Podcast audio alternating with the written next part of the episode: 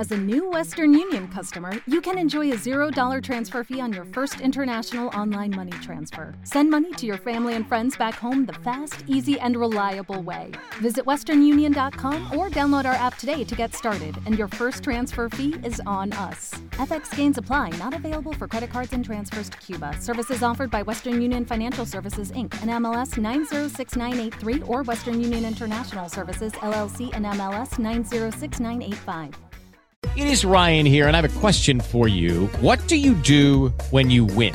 Like, are you a fist pumper? A woohooer, a hand clapper, a high fiver. I kind of like the high five, but if you want to hone in on those winning moves, check out Chumba Casino. At ChumbaCasino.com, choose from hundreds of social casino style games for your chance to redeem serious cash prizes. There are new game releases weekly, plus free daily bonuses. So don't wait. Start having the most fun ever at ChumbaCasino.com. No purchase necessary. VGW. Void were prohibited by law. See terms and conditions. 18 plus.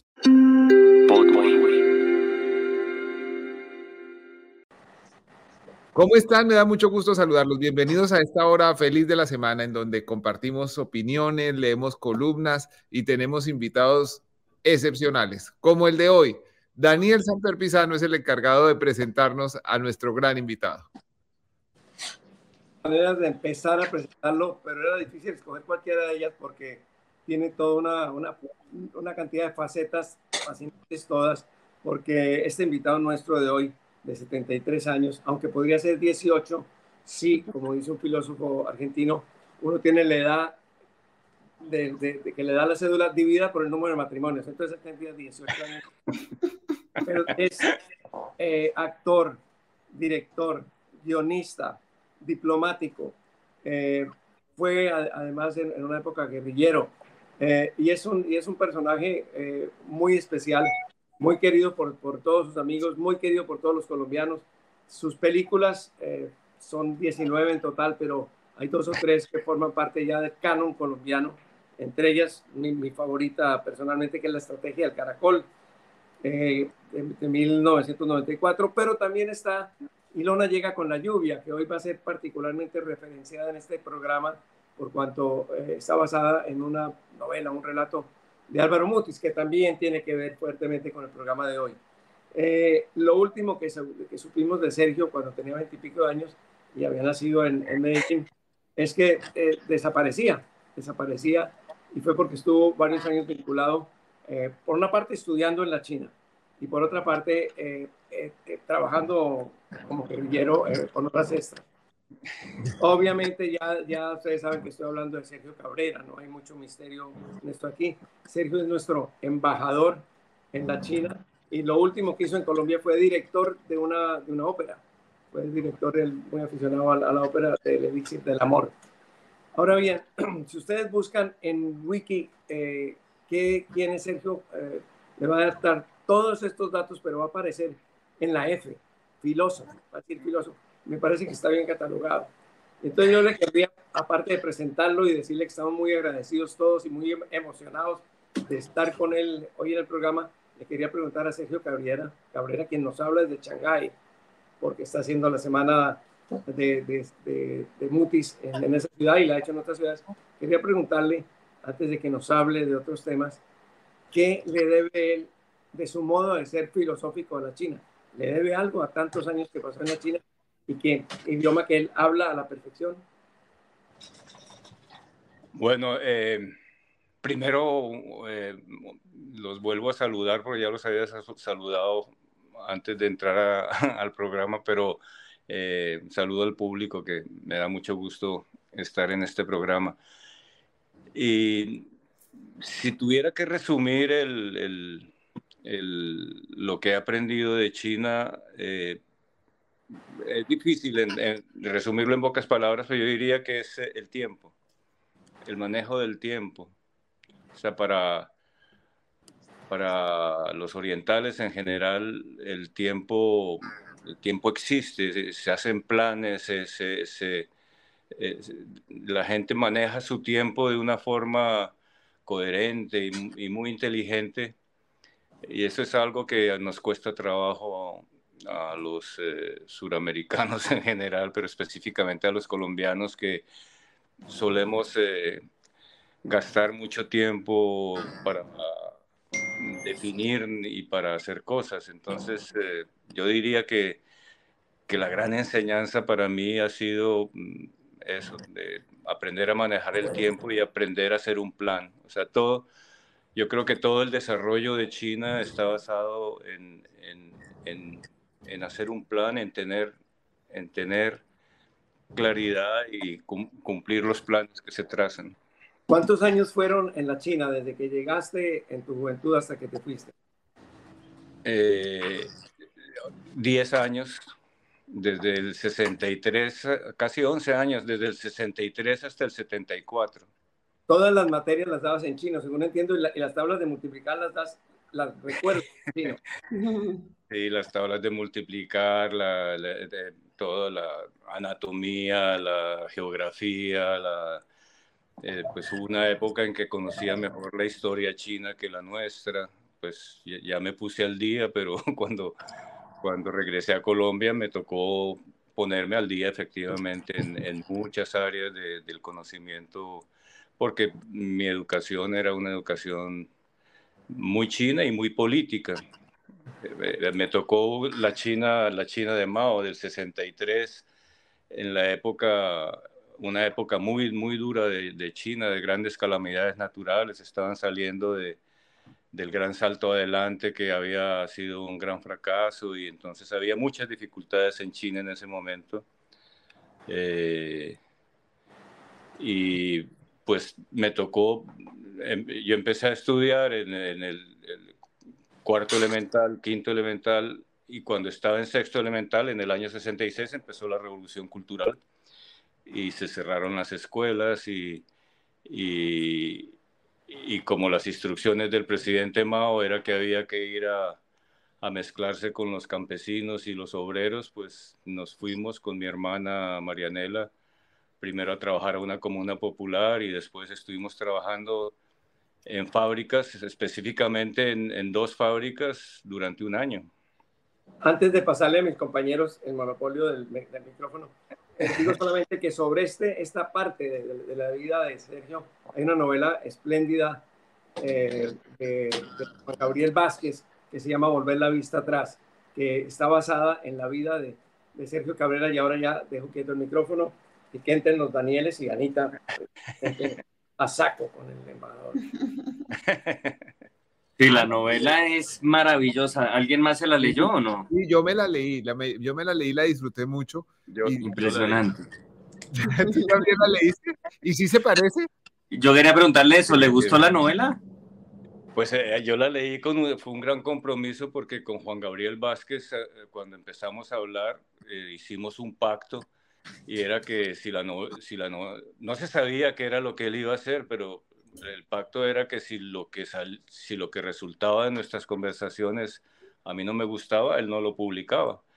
Entonces cuando, cuando, cuando me mandó el, el, el, manuscrito, eh, yo tenía la responsabilidad de tachar o, o censurar las cosas que yo pensara que no estaban bien y me daba mucho temor leerla y que no me gustara. Y claro, también Juan Gabriel estaba muy preocupado de que no me gustara. Pero entonces yo me, empecé a leerla con un estilógrafo en la mano para, para tachar y a la segunda página me había capturado y me convertí en, en un lector, en un lector muy extraño, porque al mismo tiempo era personaje, era un director que estaba leyendo un posible guion y era, y era, y era lector común y corriente pero a mí sí me gustó muchísimo, me gustó muchísimo y no hubo que censurar prácticamente nada, son un par de detalles nada más. quería preguntarle una cosa, eh, ya que responde eso. Bueno, primero, si no le censuró absolutamente nada o si hubo algo. Y segundo, si como lector de eh, a la casa de algún posible guion, eh, pues le terminó viendo algo, si tiene, si tiene ganas de, de volverlo película o algo así, el libro de Juan Gabriel. Sí, he, tenido tres ofertas para, para volverlo serie. Eh, y, con Juan Gabriel el, también el pacto era que los derechos audiovisuales eran, eran para, para mí. Y hay una posibilidad de que se vuelva una serie producida en España. producida por, un, por una productora española, pero yo he pedido no dirigirla, o sea, eh, eh, me gustaría ser showrunner o, estar en el área de producción, pero no, no dirigirla, preferiría estar un poco, yo nunca, nunca, nunca he, tomado la decisión de trabajar sobre mi pasado. Me parece muy difícil. Hay gente que se especializa en eso, pero a mí me, me, da mucho temor. Sergio, usted ha participado en, la creación de varias biografías de, personas muy diversas, por ejemplo, el científico español Severo Ochoa, y, digamos, se, se, han vuelto referentes al punto que mucha gente sabe más de, Severo Ochoa por la serie suya que por la misma vida real, digámoslo, para decir en algunos términos del científico. Pero hubo un personaje que usted intentó, que se esforzó en hacer y que no logró concretar la serie, que fue sobre, o, la película, sobre Pablo Escobar. ¿Qué fue lo que pasó? Pues eh, en ese proyecto de Pablo Escobar lo que pasó fue que eh, era un documental y contractualmente tenía que ser un documental que durara dos horas. Pero a mí se me fue la mano en el rodaje y cuando hice la primera edición estaba en seis horas.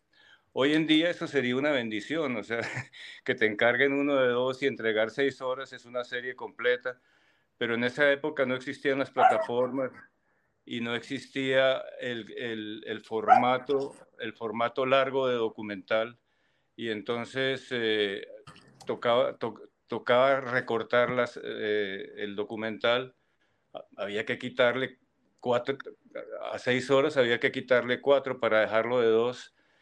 Y yo hice todo el esfuerzo y logré dejarlo en tres. Y después en el en el forcejeo con los productores para ver qué se quitaba para dejarlo de dos horas, eh, los productores españoles eh, querían eh, privilegiar todo lo que fuera amarillista, todas las explosiones, las bombas, los, los, las, las voces de Pablo Escobar.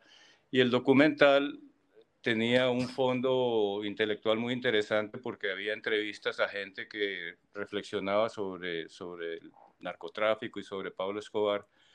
Y entonces la idea era quitar todo lo que me interesaba a mí y dejar lo que hubiera hecho, no sé, la, la, un, un, canal norteamericano. Entonces en ese forcejeo yo decidí abandonar el proyecto, pues no abandonar, sino pedir que retiraran mi nombre y que siguieran adelante. Yo no me opuse a, que, a que lo terminaran como ellos quisieran, pero no quería firmarlo. Y pues eh, lo intentaron, pero modestia aparte, sin mi nombre, perdía, perdía mucho encanto el, el proyecto y finalmente no, no se terminó. Existe, yo tengo, yo tengo en, mi casa la versión de cuatro horas, que la he visto con, con algunos amigos y que les parece que es un documental, claro, ya ha perdido actualidad porque muchas de las cosas que se dicen ahí ya se, supieron posteriormente.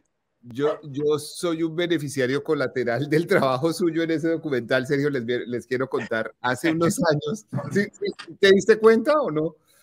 No. Bueno, figúrate, figúrate que hace unos años me enteré por, por, por una persona que, que, estuvo en la producción contigo que el coronel Hugo Aguilar confesaba en cámara que se había robado la pistola de Pablo Escobar. Mm. Y, y me dijeron, eso está grabado, se lo dijo a Sergio Cabrera, está la imagen de la pistola. Y empiezo este trabajo de investigación para ver dónde estaba el original de eso y me, me dicen, no, está en España. Logré contactar a la, a, la, a la, productora original, que era una, una, parte del grupo Prisa, y me dijeron, no, eso está en los archivos que eh, costaba mucho mantenerlos eh, en Madrid, entonces eh, compramos uno o, o, rentamos unos locales en Portugal y está allá, pero no hay quien lo busque.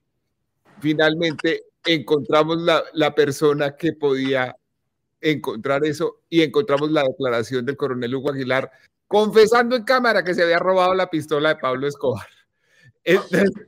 a, partir de eso escribí una columna que se llama La pistola de Pablo Escobar y, ah, soy, un beneficiario de, tu trabajo. un, poco de ese documental eh, eh, que, que, debió haber sido maravilloso estuvo reflejado en, en una, en una eh, modesta columna periodística. Qué buena anécdota. ¿Cómo se dice nadie sabe para quién trabaja en chino?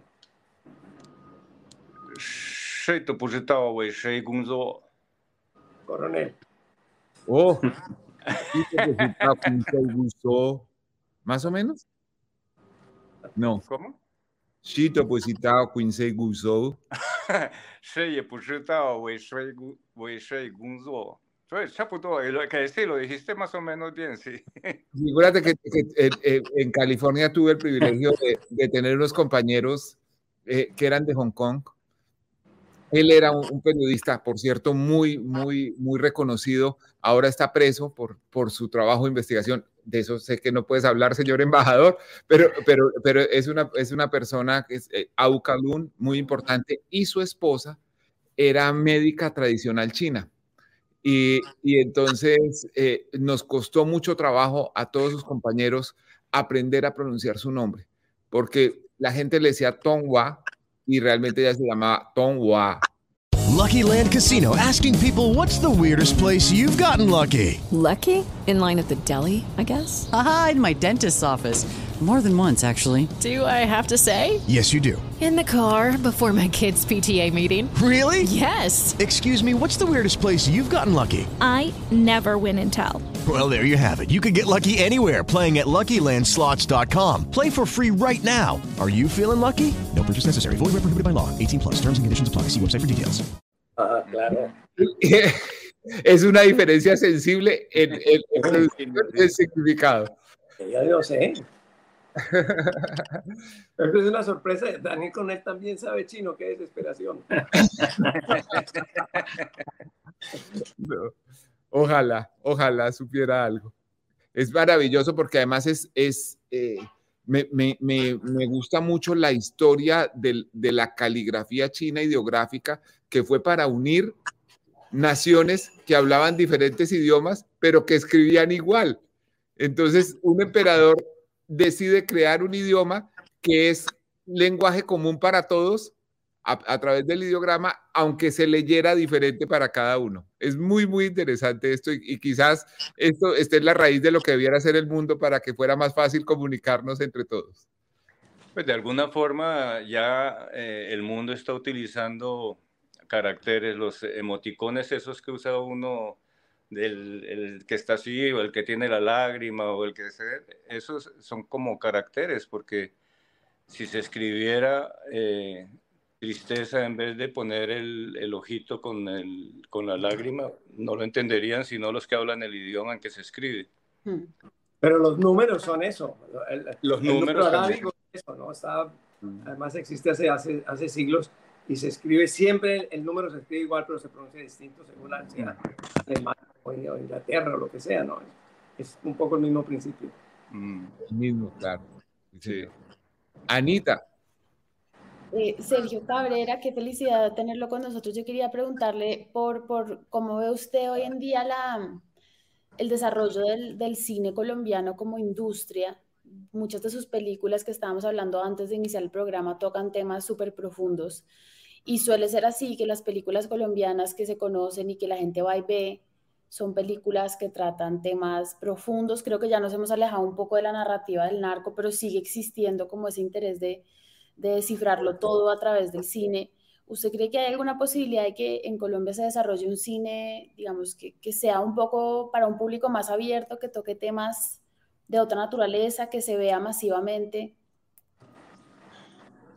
Sí, yo, yo, yo creo que llegaremos a eso, pero es que sucede, un, sucede algo que es, si uno lo analiza fríamente es comprensible. O sea, los, los cineastas, eh, los guionistas, escritores, eh, inclusive los productores son gente muy sensible eh, y, son muy sensibles a los problemas sociales y Colombia es un, un país con, con grandes, con inmensos problemas sociales. Entonces es es difícil pedirle a, una persona que está tocada por los temas que en sus primeros trabajos no, no fije su posición frente al, frente, a, frente al drama que vive el país. Yo creo que son las primeras películas de los, de los cineastas las que de alguna forma se convierten en declaración de principios, ¿no? De que yo estoy a favor, en contra, y, y, y el, el, el, cineasta, como el escritor, como el pintor, quiere hablar de lo que le duele de lo que, o, o, de lo que le satisface, pero, pero en general eh, eh, el país, en el país se sufre tanto que es difícil pedirle a un cineasta que con su imaginación eh, eh, hable de, de, cosas, no sé, super, superfluas, de, de, que hable de, de la niña que se casa con el gerente de la fábrica. Llegará el momento en que haya productores que quieran hacer industria y que, y que le encarguen a, a, a un cineasta que ha hecho películas eh, muy sociales, que le encarguen eso, ¿no? La historia de la niña campesina que, eh, pues, que pues, digo, digo por decir, pero es un poco la, la, la el argumento de, de, la novela Café, por ejemplo. O sea, uh -huh. eso trasladado a al cine es, es factible y se puede hacer pero para eso se necesita que el Estado estimule la producción de películas comerciales. Actualmente el estímulo que llega eh, eh, como, como el dinero que el Estado pone en, en, proyectos cinematográficos generalmente es por concurso y generalmente los jurados de esos concursos son gente que con una noción del cine muy académica y muy, muy vanguardista. Entonces es difícil que se privilegie eh, los proyectos muy comerciales o debería haber un sistema donde se, se, se, premien por un lado los proyectos muy comerciales y por otro lado los, los muy eh, intelectuales. Se ha intentado de varias formas, pero yo creo que tarde o temprano vamos a llegar a eso. O sea, yo creo que el cine colombiano pasa por un momento muy bueno. Los cineastas colombianos son, me parecen muy valientes porque eso que acabas de decir es verdad. O sea, los cineastas sabemos que las comedias venden más. Y sin embargo, cuando uno mira la proporción de las películas que se hacen en Colombia, la mayoría son dramas que reflejan la situación del país.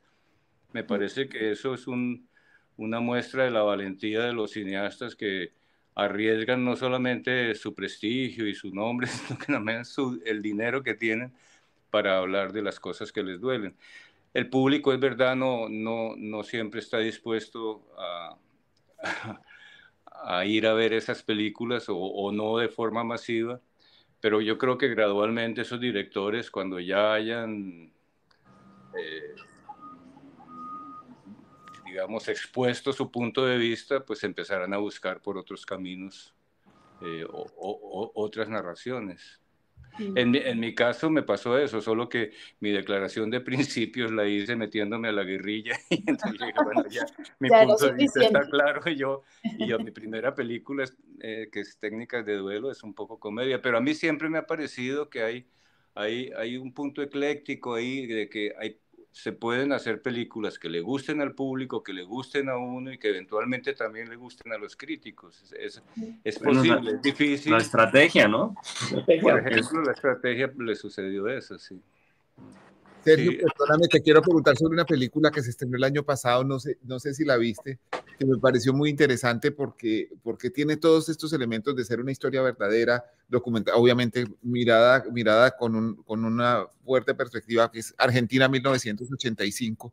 Quería, quería preguntarte si, si eh, la viste primero y si, si te parece que un, un modelo narrativo eh, parecido podría, podría acabar en Colombia sobre tantas cosas que han pasado en estos años terribles de, de violencia que han vivido las últimas generaciones de colombianos.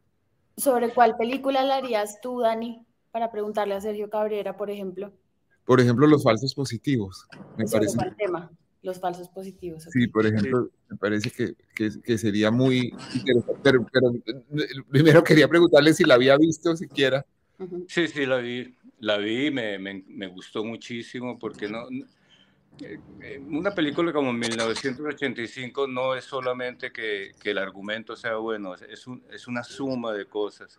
El, el, los actores, la producción, la dirección, el guion, o sea, todo en esa película eh, se une para, para, para dar ese, ese efecto estremecedor que tiene. y yo creo que en Colombia se, se puede hacer eh, ese tipo de cine. Lo que pasa es que Argentina nos lleva mucha ventaja en, en, en eso que hablaba hace un rato, en destilar un poco el, el, los, los, los eh, gustos de los directores. Entonces yo, yo creo que sí, y, y, por ejemplo los falsos positivos, yo creo que se han hecho algunos intentos de lo que Daniel dice, pero mmm, de pronto no tan exitosos, pero hay que tener paciencia. van a llegar, van a llegar. Hace, hace 20 años nadie hubiera pensado que íbamos a llegar a que iba a llegar un día en que íbamos a estar haciendo 40 películas al año, porque hace, hace 20, 25 años se hacían dos películas al año y, y con mucha dificultad. Yo creo que la, la cantidad va a generar calidad también. Bueno, pues qué maravilla esta conversación con Sergio Cabrera. Ya nos va a llegar el momento de hablar de Álvaro Mutis, de su obra, de Ilona, de lo que, de lo que significa Álvaro Mutis para él como, como creador y para todos nosotros también, porque, porque es un, personaje cuya literatura creo que ha influido muchísimo en, en, en Colombia. Vamos con la columna de Ana Bejarano y seguiremos hablando con Sergio Cabrera. Bueno, Hoy tuve el honor de coincidir con el maestro Daniel Samper Pizano, hablamos del mismo tema. La columna se llama Se acabó. Hace una semana las españolas ganaron el Mundial Femenino y durante la celebración el presidente de la Real Federación Española de Fútbol, Luis Rubiales, agarró a la jugadora Jennifer Hermoso de la cara y le zampó un beso. Después se viralizó la imagen de Rubiales con las manos prendidas a los genitales para celebrar desde el palco. Inicialmente se encendió el tema en redes sociales que acusaban el abuso de Rubiales contra la campeona mundial. Pero apenas empezó a hablar de la dimisión del presidente Besucón, despertaron los negacionistas, los inconformes con la cultura woke, los de no es para tanto. El viernes, Rubiales tomó la palabra ante la Asamblea de la Federación y ofreció un discurso digno de estudio por la reproducción de tantas excusas baratas para justificar agresiones sexuales. Además, con el ímpetu de un enviado de Dios en la tierra.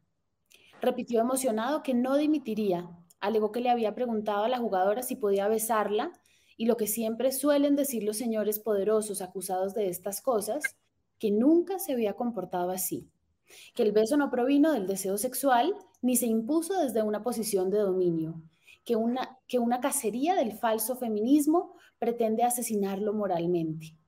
Sumó una buena lavada de cara con mujeres, refiriéndose a sus hijas en varias ocasiones, pidiéndoles que no lloraran, llamándolas verdaderas feministas. Solamente a un abusador se le ocurre justificar su actitud con la coartada de que el fue consensuado, que no lo fue, pues nada tiene que hacer el presidente de la federación al proponer un pico a una jugadora. Además, inmovilizó la cara de su víctima para poder acosarla. En un giro emocionante, la misma Hermoso, sus compañeras de equipo y 80 futbolistas más le contestaron ese mismo día con su renuncia a la selección si permanecía Rubiales en el cargo. Hermoso también negó categóricamente que el beso fuese consensuado y lo consideró la gota que derramó el vaso de tantas agresiones, maltratos y discriminaciones enfrentados desde hace años. Dijo Jenny, se acabó, y aunque no se acabe, es el comienzo de otra pequeña revolución que nutra el movimiento feminista y su búsqueda de siglos por la igualdad. Porque el episodio de Rubiales pone de presente la distancia que todavía existe para cambiar las conciencias de la gente. Muchos alegan que la gravedad de la ofensa no amerita la severidad de la sanción. No es cierto. Es hora de que tengamos que dejar de explicar por qué invadir el espacio personal de una persona para besarla a la fuerza no es un asunto menor además en vivo y en directo ante los ojos del planeta. En esas actitudes descansan las dinámicas que permiten el acoso sexual en todos los rincones de la sociedad que destruye las carreras y vidas de muchas mujeres. No es intrascendente que en el ámbito laboral se crucen esos límites, porque además en la estruendosa mayoría de los casos se trata de actos que ejercen los señores poderosos contra sus subordinadas. Incluso si es en chiste o en modo de celebración, es un abuso que no puede continuar. El acoso generalizado perpetúa las estructuras machistas que conducen a otras desigualdades más evidentes y fáciles de entender. Por eso, si no es suficiente el beso estampado, que lo sea el vergonzoso discurso ante la Federación Española, porque las excusas son tristes, como negar que el presidente de la organización tiene una posición de enorme poder sobre las jugadoras, como resaltar el hecho de que tiene hijas y eso lo exime de incurrir en violencia machista, como intentar distorsionar los hechos que ocurrieron en millones de pantallas. Ante la inacción de la federación, la FIFA suspendió temporalmente a Rubiales y ordenó que se abstuviera de ejercer cualquier contacto o presión a su denunciante. La lucha por la igualdad de las mujeres en el fútbol no empezó ahora, pero sí ha quedado retratada en esta puesta en escena del acoso y discriminación que enfrentamos desde siempre. La rebeldía de Rubiales contra lo que llamó el falso feminismo es aquella de los de sí, pero no así, de los que dicen abogar por la igualdad, aunque creen que estos son gestos livianos que nada tienen que ver con el fútbol, que se persigue a un buen profesional y dirigente que no debe pagar su euforia tan alto. Tantos años de lucha han empezado a cambiar la realidad, los estándares de lo que es aceptable, y es apenas normal que los que han vivido en la cima del statu quo no lo soporten. Hermoso y su combo proponen el Me del fútbol femenino, que seguramente tendrá muchas historias que contar. No me lo pierdo. Esa es la columna. Está muy buena, Anita. Y coincides exactamente con Daniel Saper Pisano, sí. Sí, sí coincidimos, yo la amplío un poco más, eh, pero, pero para abarcar un fenómeno que, que va más allá de del, feminismo, me parece a mí. Pero ya leeré la columna, pues estamos básicamente de acuerdo. Eh, menos grosera la de Anita, por supuesto. Pero bueno. ¿Menos qué? ¿Menos qué? Dos groseras. Feas, puso palabras feas. Dani, a mí me gustaría preguntarle a Sergio, si me dejas la palabra un minutico, dos cosas rápidas. Primero, ¿cuáles son las películas que usted ha hecho que más le han gustado, por un lado? Y dos, excluyendo esas películas suyas, ¿cuáles películas para usted han sido las mejores que se han hecho en Colombia, en la historia, pues? Eh, pues de, mis películas, eh, mi preferida es mi primera película, que es eh, Técnicas de Duelo, que es una película que se conoció poco porque tuvo muy poco público, después tuvo una especie de remake que, que fue Aquí las no cazan moscas, pero Hello, it is Ryan, and we could all use an extra bright spot in our day, couldn't we? Just to make up for things like sitting in traffic, doing the dishes, counting your steps, you know, all the mundane stuff. That is why I'm such a big fan of Chumba Casino. Chumba Casino has all your favorite social casino style games that you can play for free anytime, anywhere with daily bonuses. That should brighten your day a little. Actually, a lot. So sign up now at chumbacasino.com. That's ChumbaCasino.com. No purchase necessary. VGW. Void were prohibited by law. See terms and conditions. 18 plus. Hey, guys, it is Ryan. I'm not sure if you know this about me, but I'm a bit of a fun fanatic when I can. I like to work, but I like fun too. It's a thing. And now the truth is out there. I can tell you about my favorite place to have fun. Chumba Casino. They have hundreds of social casino-style games to choose from with new games released each week. You can play for free anytime, anywhere and each day brings a new chance to collect daily bonuses. So join me in the fun. Sign up now ChumbaCasino.com. No purchase necessary. BGW. Void were prohibited by law. See terms and conditions. 18 plus. A mí me parece que técnicas de duelo eh, eh, es una joya. de, y la, la, segunda es la estrategia del caracol, que desde luego es la que más eh, éxito ha tenido y y por tanto me, me ha dado mucho, mmm, muchas satisfacciones. Eh, y también porque la estrategia del caracol es un poco el resumen de, de mi vida y la de mi padre en una forma muy metafórica y esas son como las dos preferidas, aunque pues a mí me gustan mis películas, me gustan todas. y, y, de, de, películas eh, colombianas, pues no puedo hablar mucho de las películas recientes porque mm, llevo muchos años viviendo en España y, y viendo poco, poco, pocas películas colombianas porque es difícil, son difíciles de ver, ahora un poco más fácil gracias a, a las nuevas tecnologías. Pero de las películas... Eh, digamos, contemporáneas de, de, las mías, pues me gusta mucho eh, eh, Condores no entierran todos los días, eh, me gusta mucho la gente de la Universal, mm, hay una película, es que tengo mala memoria para, para acordarme ahora.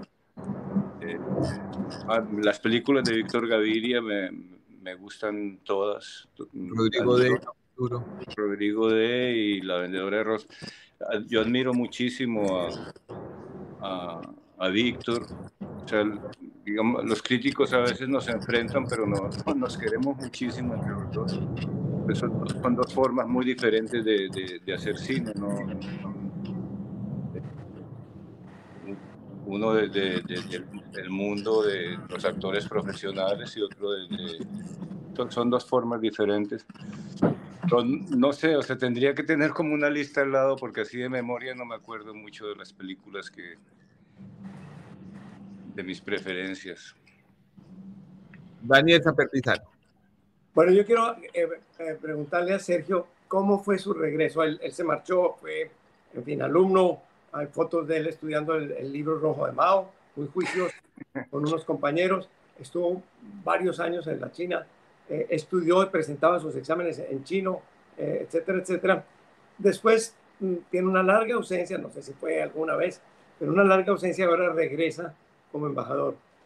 ¿Cómo es el regreso de un embajador? No sé, 30, 40 años más tarde. Usted fue a buscar a los antiguos amigos, como había pasado si, si yo regreso a Bogotá después de muchos años. Eh, ¿Tuvo alguna noviecita que ahora quiso ver ya de, de 60 años? Se reúnen a veces a, a, almorzar o a echar carreta. Alguno de ellos le fue muy bien y alguno de ellos le fue muy mal. ¿Cómo ha sido su regreso del, del, del camarada eh, eh, Sergio Cabrera? No, el, el, el, regreso ha sido, ha sido muy emocionante. O sea, yo la verdad en, en, los, en los últimos, o sea, desde que salí de China, eh, eh, regresé, no sé, unas seis veces en, con lapsos de tiempo con intermitentes y siempre que venía me encontraba con, con mis antiguos compañeros y amigos y eso, eso naturalmente he hecho de nuevo. Se ríen mucho porque dicen que se va uno y llega otro, ¿no? Que se fue el estudiante y regresó el exguerrillero, se, se fue el exguerrillero y regresó el representante a la Cámara, se fue el representante a la Cámara y regresó el director. y ahora regreso embajador y me dicen, y la próxima vez que vengas, ¿de qué vas a venir disfrazado? ¿no? Es el, es el, el se, se, ríen porque, porque soy muy, cambio mucho de profesión según ellos. Eh, y, y, sí, sí, nos reunimos, tenemos un, un sí, vínculos muy, muy fuertes y muy, muy bonitos. Eh, algunos han tenido mucho éxito, en general todos han tenido éxito. Y regresar como embajadores, pues es toda una aventura. O sea, yo debo confesar que siento cierta nostalgia por mi trabajo como director, pero me gusta mucho el trabajo como embajador. Me parece que, que me, me permite hacer algo que yo había intentado de diversas formas, primero en la guerrilla, después en, en la Cámara de Representantes, que es servirle al país. Me, me, me, produce orgullo poder hacer algo por el país y pues la verdad siento que, que, que soy como un, un, un, buen embajador, o sea, que, que, que voy bien, que, soy muy bien recibido en, en todas las reuniones, el, el, hecho de hablar el idioma, el hecho de conocer el país, todo eso ayuda mucho a generar eh, cercanía y, y, y, un ambiente amistoso. Eh, y pues yo quiero mucho a este, a este país y, y, eso se debe notar, aunque naturalmente estoy aquí representando los intereses de Colombia y no, no, pero esas dos cosas no interfieren y yo creo que, que al contrario, contribuyen a, a, mejorar las relaciones entre los dos países. ¿Y la familia? ¿Cómo está la familia? ¿Qué tal Silvia, los niños, etcétera? La, Silvia eh, está muy feliz y la niña también, eh, la, eh, Amalia está muy contenta de, de, eh, su colegio, del mundo de la embajada, es como la mascota de la embajada, porque es, imagínate una, una, niña de 12 años que pasa por todas las oficinas saludando cuando llega del colegio y todos la miman, eh, eh, y está muy feliz porque China es un país donde los niños son muy privilegiados, desde siempre, o sea, creo que en general en Oriente hay, como un culto a la infancia, eh, los, los, los, cuidan mucho, los colegios son muy buenos. En general estamos muy, muy contentos, hemos, hemos tenido, digamos, un, una muy buena llegada. ¿Estudia en chino o no? No, no. Eh, eh, ahora, como la población de extranjeros es tan grande, hay muchos colegios internacionales, pues colegios bilingües y eh, Amalia estudia en un colegio australiano y estudia en inglés, tienen clases de chino, tienen creo que cinco horas a la semana, no mucho, pero, pero, pero básicamente el, mundo de Amalia es en inglés. Yo no quiero meter en problemas a un buen embajador, pero sí quería preguntarle em, eh, cómo se ha contemplado dentro del gobierno de Gustavo Petro eh, o se ha discutido la necesidad pues, de tener relaciones comerciales con un gigante económico como es eh, la República Popular China, que a la misma, en el mismo sentido también es eh, un régimen autocrático, dictatorial. Pues no, no, sé, no sé qué se pueda llamar dictatorial los chinos ven su, su, gobierno claramente democrático a, a, la, fórmula, a la forma china. Pero de todas formas yo creo que el, los, eh, los, los, negocios o la, las relaciones comerciales no necesariamente tienen que basarse en la afinidad política de, las, de los dos países que lo practican. Yo creo que China tiene muy buenas intenciones de colaborar con Colombia. En, hay, hay, una cooperación en, en, todo el área de, de, construcción de infraestructura, de desarrollo de, de tecnologías de, para el medio ambiente. Para, o sea, hay, hay hay interés de China de invertir en Colombia y pues Colombia tiene interés en, vender sus productos a China. Yo no, creo que, el tema político interfiera en, las negociaciones.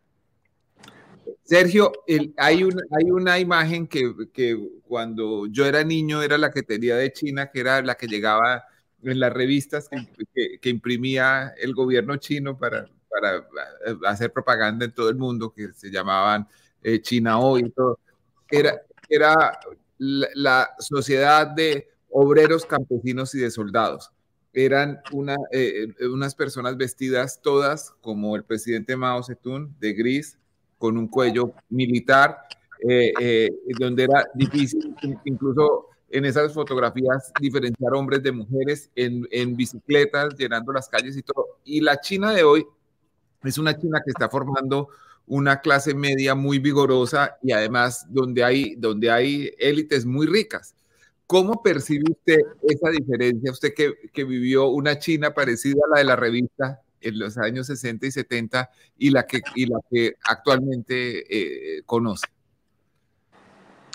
Bueno, son, son dos países eh, muy diferentes. El, el, país que yo conocí en los años 60, eh, 70 con la China de hoy son dos países muy diferentes porque en 50 años los países cambian mucho. También Colombia ha cambiado mucho en ese sentido. Aquí efectivamente se siente algo que antes no existía, que son diferencias sociales muy marcadas. Pero al mismo tiempo resulta evidente que la, la, gente, digamos, los que no están eh, en las condiciones, mm, digamos, los capitalistas o la gente de mucho dinero de, China, que debe ser muchísima, eh, y que vive como, pues como una vida de, primer mundo comparado con el resto de la población, en- no, no es tan desventajosa la, la relación. O sea, uno ve en, China, en las calles, la gente eh, se ve muy bien, ha avanzado muchísimo, la, ciudad está... eh, las ciudades en general, porque conozco ya muchas ciudades chinas, en, los, en, estos cuatro o cinco meses he, he visitado como 12 ciudades y todas tienen una población que se ve, por un lado se ven felices, por otro lado se ve, no se nota esa gran diferencia social que efectivamente existe, porque pues hay gente muy, muy, muy rica en China, pero, pero la gente que, que uno ve y la gente con la que uno trata y en general la, la percepción que uno tiene es que todo el mundo vive muy bien, que hay muchas, muchas ventajas sociales, seguridad social, educación gratuita, el, mundo cultural es muy rico. Entonces, en general, sí, ahora se ve un mucho más diferencia. Pues no se ven tanto, pero se ven, claro, a veces en las calles, a veces uno ve eh, Rolls Royce y Bentleys y eso, y otra gente que, que va en, en carros comunes y normales o en bicicleta o en moto, ya casi no hay bicicletas, pero, pero esa diferencia tan grande no, no, se, ve, no se ve pobreza, pero es, es- el, el- el precio del desarrollo del país, es ese, que hay gente muy, muy rica que, que tiene muchos privilegios y eso pues es el... Tengo entendido que uno de los de las tareas que se ha puesto eh, el, el- el gobierno ahora es tratar de suavizar esas diferencias. Eh, Está cerrado tu micrófono, Anita. No, que no se ve en esos cambios tampoco se ve mucha libertad de expresión ni de prensa. ¿En qué cambios? No digo que eh, eh, usted menciona las cosas que hay hoy en día socialmente en China, y las dinámicas que hay. Una de las cosas que claramente no hay es libertad de expresión ni libertad de prensa. Pues yo en el general lo que veo, la gente en sus eh, en el cine, en la literatura, en el periodismo, yo no, no siento eh, la, la censura, digamos, no, no, no, sé, no sé cómo funcionará, pero en general yo siento que la gente tiene libertad, mucha libertad aquí, no, no, no, yo no, no siento que estén oprimidos o reprimidos.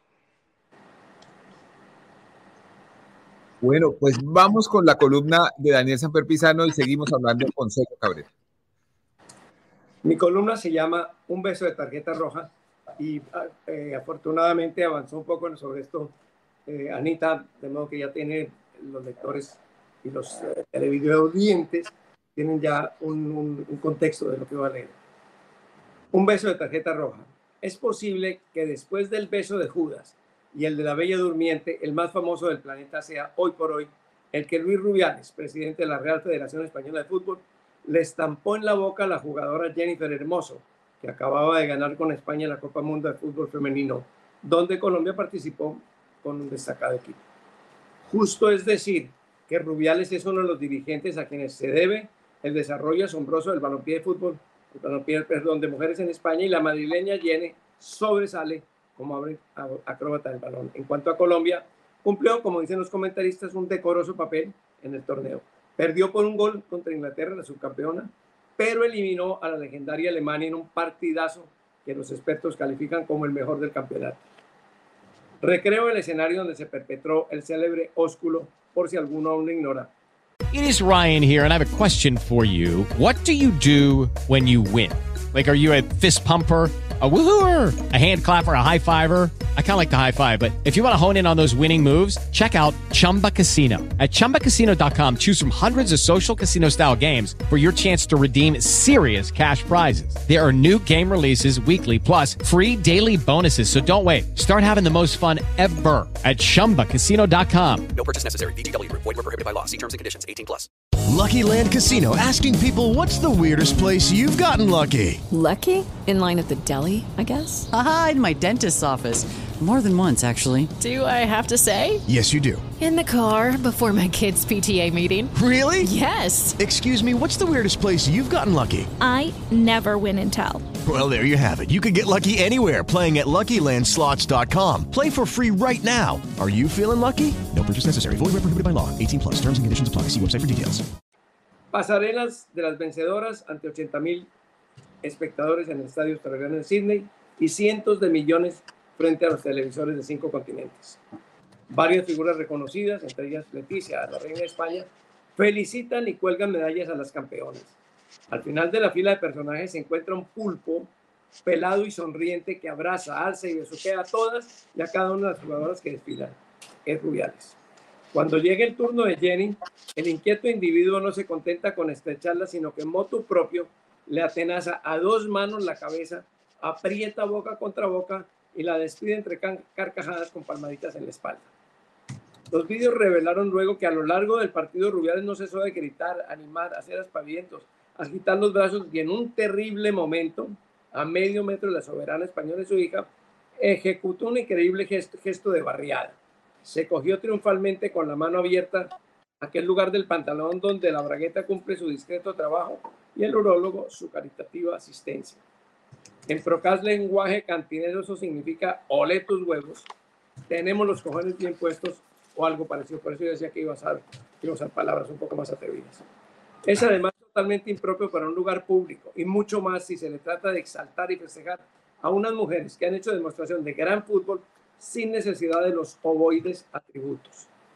Las exultantes españolas ocuparon el lunes las primeras páginas de cientos de periódicos y miles de telenoticieros en el globo. Lamentablemente, se, difundieron con mayor rapidez las imágenes protagonizadas por Rubiales, hasta desplazar la gesta de las chicas y sustituirla por noticias sobre la impropiedad de los actos del dirigente y la dificultad de sancionarlos, pues el fútbol internacional es territorio soberano donde mandan, manejan dinero y esgrimen influencias unos tipos casi siempre impresentables que solo responden ante sí mismos. Se, equivocas, se equivocan quienes han enfocado el problema como un asunto entre dos, si Jenny consintió o no el pico, como dice charramente el besador. Es ante todo una cuestión social. Al debate esencial sobre la buena educación y respeto entre seres humanos se añaden de inmediato el escaso apoyo que recibe el deporte en casi todos los países, la discriminación que padecen las atletas mujeres por ese mismo camino, la predominancia machista en las actividades recreativas. Numerosos editoriales, deportistas y políticos exigieron a Rubiales que presentara su dimisión, algo que también clamaba el sentido de la sensatez. Respondió en un principio el dirigente insultando a sus críticos y lo llamó en jerga ibérica idiotas, gilipollas, muertos de hambre, perengaos, eh, patéticos, pendejos, etc. Mejor aconsejado, no obstante, al cabo de un par de días ofreció pálidas disculpas y el viernes parecía segura su renuncia, pero no fue así. Todo lo contrario. Las hermanas de Mira, con Rubiales suspendido y un coro general en pro de su salida definitiva que encabezan todas las campeonas, numerosos deportistas y una abrumadora mayoría de opinadores y dirigentes. La terquedad de Rubiales opacó la hazaña, proeza a la cual sin duda él contribuyó, y dinamitó la feliz ocasión. Aún más, fortaleció las generalizaciones de feministas extremas que seguramente no madrugaron a sintonizar los partidos en el horario de canguros como lo hicimos los aficionados al fútbol de las muchachas. Con su obstinación, el sujeto, hablo de Rosales, de Rubiales, disparó la retórica ultra y de repente todos los varones fuimos equiparados a Rubiales, acosadores, violadores, opresores. Una columnista escribió en el país que el gesto de este obcecado prueba que incluso las campeonas son, cito entre comillas, mujeres vistas por hombres desde una perspectiva patriarcal en la que ellos, sea hablando en masculino o dando un beso que nadie ha pedido, necesitan ejercer lo que ellos entienden que es su cuota de poder. No entendí bien lo que quiso decir, decir la autora, pero sospecho que uno de ellos era, por ejemplo, yo. Tremenda voltereta, me acosté de campeón feliz y desperté de patriarca aborrecible. Merced a la retórica extremo feminista, los hinchas de las campeonas nos transformamos en clones del monstruo acusador y desde una perspectiva patriarcal y generalizadora, nos dispusimos a endosar pesos atrabiliarios y ejercer cuotas de poder. Las mujeres han sido víctimas seculares de injusticias, desigualdades, abusos y acosos. Pero en este episodio particular, los hombres han sido o hemos sido tan críticos como ellas. El machismo contiene, bien lo sabemos, elementos de violencia, abuso, odio, pero también los hay en la estupidez, la mequetecatez y la burricia. Rubiales es un egocéntrico, un grosero, un lagarto, un impertinente, un exhibicionista y básicamente, escúcheme, un huevón. No lo acepto como modelo del género y creo que las ofendidas no necesitan la defensa agresiva de feministas profesionales, pues les basta con el blindaje del sentido común. No confundamos, en este episodio no hay exceso de testosterona, sino escasez de neuronas. Ese es mi columna que digo que, el fenómeno general me parece fascinante. Es decir, los hombres se han sumado a la lucha, por lo menos en estas circunstancias, de las mujeres por la igualdad. Eso es lo que me parece a mí más digno de resaltar, ¿no? No, no volver a plantear eh, la pelea y mucho menos decir que es un problema de ella, Jenny, con el tipo si la besó o no. Eso es lo que yo pienso. Y creo que no estoy lejos de, de Anita. No, yo creo que estamos de acuerdo en todo, en todo lo fundamental, pero yo sí quería preguntarte por qué cuando ocurren estos casos surge tanto entre los hombres que sí son aliados de la causa eh, ese argumento de eh, no somos todos. Este es, un, este es un tipo desadaptado, absurdo, que hizo una cosa como tú bien lo reconoces, pero no generalicen. Yo creo que mucho de lo que tú llamas la retórica extrema feminista es también la gente que pone de presente que estas cosas pasan porque la estructura del mundo es desigual. Un tipo de estos piensa que puede hacer esas cosas porque así se lo ha permitido la sociedad, eh, así lo ha podido hacer en sus ámbitos de trabajo, en sus ámbitos personales. Entonces, si hay una cosa estructural. Yo creo que no, no hay nada de malo en decir vivimos en una sociedad profundamente desigual en términos de género y por eso pasan estas cosas. Eso no quiere decir que uno responsabilice a todos los hombres, pero sí necesitamos que todos los hombres reconozcan que vivimos en desigualdad. Yo creo que esto se ha dado, y eso es lo más interesante de este fenómeno. los hombres se han dado cuenta de que hay, hay, un fenómeno de desigualdad eh, y no solo se han dado cuenta, sino que están dispuestos a combatirlo y en este caso específico, donde hay que firmar cosas y salir y poner el pecho y dar declaraciones, lo han hecho, claramente. Habrá unos que no.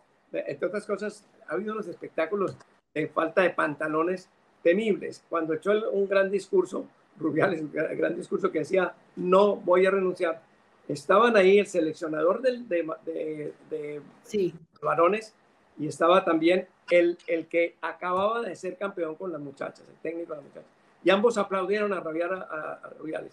Y dos días después están atacándolo. Es, un problema también de falta de, de, carácter, de falta de pantalones. Y eso pues realmente eh, tiene que ver seguramente con las estructuras, no tanto ya de la sociedad misma, sino de estos centros de poder donde, donde hay tanta falsedad y tanta hipocresía. Y, y, los, y como decía yo, ellos mismos se juzgan y ellos mismos no se condenan.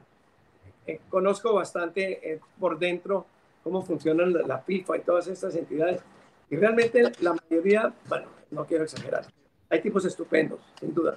Pero, bien pocos, bien pocos los estupendos. Son pocos, son pocos. Yo he conocido algunos y, así, e incluso en el fútbol colombiano, ojo, también, también ha habido algunos buenos. Pero en su mayoría es un, es un mundo lleno de, de vanidad y de falsedad y de abuso y de, y de, y de impunidad absoluta. Sí, eh, pero sí resulta abominable el, aplauso porque, pues, porque es una aprobación casi que de género y hay cosas que marcan el lenguaje. Por ejemplo, ahora mientras tú estabas explicando la, la, la, la, reacción de estas personas, que eh, suscribo totalmente tu explicación, eh, maestro querido, dices, falta de carácter, falta de pantalones.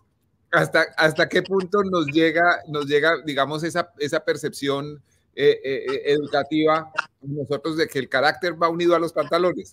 En Escocia me entienden, en Escocia me están entendiendo. Además, hay una señora que usa unos pantalones elegantísimos, les queda muy bien. Daniel Samperos mira. No, a mí me parece muy buena la, las dos columnas y coincido plenamente en lo, que, en lo que dicen. Quería saber qué opina Sergio de todo ese tema y de tema además del, del machismo y de cómo se vive el machismo en la China? Pues el, el, tema de Rubiales me, me parece de verdad una vergüenza. no, solo, no solo lo que hizo, sino como, el, cómo se ha defendido y cómo, cómo esos gestos lo que le intentaban era dar a entender que eh, las, las, niñas habían ganado, pero que en realidad eran unos hombres los que las habían llevado a la victoria. Eh, sobre todo el gesto ese de, la bragueta era un poco eso, de que si no es por nosotros no ganan, ¿no? Un poco, un poco me imagino que el, y, es, es, realmente una vergüenza y ojalá que, que, que, todo, que todo esto sirva para, para pues, lo que dice Ana, para reflexionar sobre la importancia de la igualdad de la mujer, no solo en el deporte, sino en todas las áreas de, de la vida. Acá, acá en, en China, eh, digamos, es, ese tipo de cosas seguramente existen, no, no lo sé, no, no, no, no me ha tocado, eh, no, no conozco casos específicos de eso, pero sí, por ejemplo, se nota mucho que en el mundo político no hay esa cantidad de mujeres mmm, que ve uno, por ejemplo, en el gobierno español o en los gobiernos europeos en general, incluso en Colombia.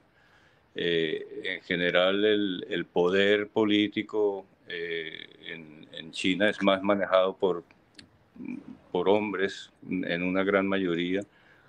En teoría, eh, hay muchos esfuerzos por, por conseguir igualdad y y eh, empoderar a la mujer, en, en, pero no sé, en la práctica pues no, no conozco lo suficiente como para dar un, hacer un análisis sobre el tema.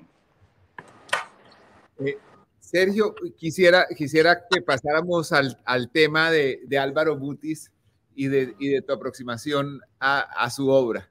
Eh, yo, yo me imagino, Sergio, que, que, la lectura para ti debe ser un, un, una, experiencia singular porque pues habiendo nacido y, crecido en Colombia, tú creo que eh, tuviste la, la, las primeras aproximaciones literarias en chino.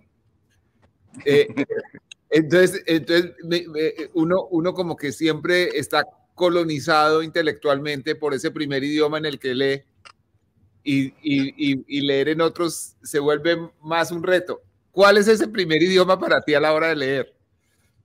No, a la hora de leer el, en mi idioma ha sido el español, porque, okay. porque cuando viajamos a China, mi padre, muy previsivo, se llevó una... En las maletas llevábamos una cantidad importante de, de libros, muchos de ellos de libros de teatro. Y bueno, yo tuve la fortuna de crecer en, en, un mundo donde no había videojuegos, no había, bueno, en mi caso no había videojuegos, no había televisión, no había cine, no había, estaba prohibido hasta la música clásica. Eh, era una época donde la, única, la única forma de, pasar el tiempo era leyendo. Entonces eh, leí mucho, pero la verdad eh, leía, leía en, español. Eh, en chino lo estrictamente necesario, pero no, no, no, nunca me aficioné a la lectura de, de, Tampoco había en esa época eh, escritores mm, importantes como los que hay ahora en, en mandarín. Eh, había, sí leí, por ejemplo, a Luis Xun, que es un que es como una especie de, como una especie de... Eh, una especie de, de, José Eustacio Rivera o algo así, el equivalente a eso, pero nunca mucho literatura china. ¿Y cuál fue el primer libro de Álvaro Mutis que recuerdas haber leído? Yo primero leí los poemas. Eh, eh, eh, me llamó mucho la atención, pues me gustaba. Me, bueno, en mi casa, mi, mi, padre, como se dedicaba en parte a, a, a recitar y eso, había muchos Entonces yo conocí los poemas de Mutis primero y cuando salió la, eh, cuando no y después conocí cuentos inclusive eh, trabajé como director de fotografía de una versión que hizo Francisco Norden de un cuento de, Mutis que se llama El último rostro que es el, el, cuento que sirvió de base para la escritura del general en su laberinto. Eh, y, y cuando ya empezaron a salir las novelas de Mutis, las leyendo en su orden estricto, una por una. Hey guys, it is Ryan. I'm not sure if you know this about me, but I'm a bit of a fun fanatic when I can. I like to work, but I like fun too. It's a thing. And now the truth is out there. I can tell you about my favorite place to have fun Chumba Casino. They have hundreds of social casino style games to choose from, with new games released each week. You can play for free anytime, anywhere and each day brings a new chance to collect daily bonuses. So join me in the fun. Sign up now at ChumbaCasino.com. No purchase necessary. VGW. Void were prohibited by law. See terms and conditions. 18 plus. With the Lucky Land Slots, you can get lucky just about anywhere. This is your captain speaking. Uh, we've got clear runway and the weather's fine, but we're just going to circle up here a while and uh, get lucky. No, no, nothing like that. It's just these cash prizes add up quick. So I suggest you sit back, keep your tray table upright, and start getting lucky. Play for free at LuckyLandSlots.com. Are you feeling lucky? No purchase necessary. Void where prohibited by law. 18 plus terms and conditions apply. See website for details. Eh, con muchísimo interés y, y, ahí fue que vi como la posibilidad de, convertir en, en película una de sus novelas. Primero hicimos el intento de de, de, hacer una serie con las tres primeras novelas, que eran eh, La nieve del almirante, Un bel morir y Lona llega con la lluvia, y se mezclaban las tres novelas en un, eh, en un proyecto que se llamaba Noticias del Gaviero. Era un proyecto para Caracol en el que trabajé mucho tiempo con Álvaro en México, pero al final Caracol decidió no hacer, la, no hacer esa serie y de ahí fue que surgió la idea de rescatar uno de los proyectos que era Ilona llega con la lluvia y se hizo la película. Yo creo que vale la pena mencionar un poco eh, a qué se debe el homenaje que está rindiendo en la China, no solo en la China, en muchos otros países, en España también y en Colombia, ni más faltaba, a Mutis. Mutis eh, nació el 25 de agosto de 1923, es decir, acaba de cumplir su centenario. Eh, lamentablemente él murió hace 10 años, entonces no llegó a cumplir esos 100. Pero eh, eh, los festejos que se han hecho son un poco para pagarle algo que no se hizo con él. Él empezó tardíamente como novelista, fue poeta toda la vida, no solo poeta, ahora diré más cosas sobre eh, cosas que fueron, pero fue un novelista tardío y su gran éxito realmente, aparte de, de los círculos eh, muy cultos y, y los círculos ilustrados, fue como, como, como narrador, como narrador, que fueron sus últimos años. Él escribió eh, siete novelas, todas sobre un personaje llamado Macron, el gobierno, que lo lleva a distintos tipos de aventuras, desde la zona cafetera colombiana hasta Panamá, etc. Y son, es una, son novelas fascinantes porque aparte de ser textos de, de muy eh, amena lectura, son textos de enorme profundidad. Mutis es un tipo muy leído, Mutis es un tipo muy profundo.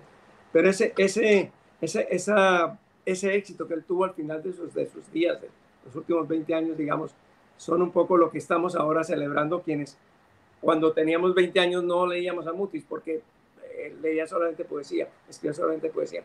Ahora bien, Mutis fue eh, actor, fue eh, locutor, la voz de él aparecía en algunas de las versiones en español de, de series norteamericanas, de Los Intocables, por ejemplo en la HJCK, la, la gran emisora cultural bogotana, cuya desaparición, al parecer, eh, hemos lamentado todos, siempre desde un principio estaba la voz de Mutis. Si uno oía la voz de, si uno oía la, la HJCK, el horario lo decía siempre Mutis, lo había dejado grabado. Mutis Esta fue, es la HJCK, El Mundo en Bogotá, transmitiendo para la inmensa minoría. La voz de Mutis, indudable, exactamente. Bueno, Mutis además fue eh, hombre de relaciones públicas, era un tipo muy simpático, encantador, tenía una, una gran, un gran don de gentes. Y eh, ese gran don de gentes lo llevó a, a, abusar un poco de un puesto que tuvo en una empresa internacional eh, e invitar mucho a sus amigos a, a, fiestas que luego disimulaba de alguna manera que no era cierta. Eso lo estoy diciendo porque él lo reconoció. Lo reconoció y además estuvo en la cárcel de Lecumberri, que es... Y escribió los diarios de Lecumberri. Exactamente. Y, y, no solo eso, la cárcel de Lecumberri lo pusieron preso, él, él, se fue a México, y en México lo pusieron preso y lo, preso lo llevaron a esa cárcel ultra famosa, no propiamente porque sea un lugar agradable. Y allí fundó un grupo de teatro, hizo un grupo de teatro, fue activísimo, dice que de sus mejores eh, épocas en la cárcel de Lecumberri. Y, eh, y escribió ese, teatro, ese diario maravilloso. Luego se quedó siempre en, México, fue amigo íntimo de Gabo. La primera persona que leía los borradores de Gabriel García Márquez era Álvaro Mutis, tenía un gran criterio eh, literario. Y, posteriormente, ya con, con, los libros que publicó y el éxito que obtuvo, fue premio Cervantes, fue premio de, de, de poesía Reina Sofía. Eh, entre los libros que él escribió estaba Ilona, el que menciona Sergio, que llegó a ser ya una versión cinematográfica.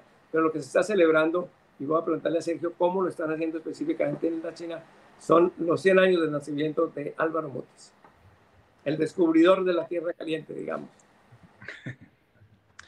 Bueno, mira, en, eh, la, embajada, en colaboración con la Cancillería y con algunas editoriales chinas, específicamente CITIC, eh, eh, hemos trabajado en el lanzamiento de de tres libros de Álvaro Mutis, uno, uno que son eh, eh, la, una recopilación de las siete novelas, un, un trabajo gigantesco que no, no tengo aquí, y, y de, de, de, estos otros dos libros que son el, eh, La suma de Macrol el Gaviero, que es, son, son, toda la poesía de Mutis, y Relatos de Mar y Tierra, que son cuentos.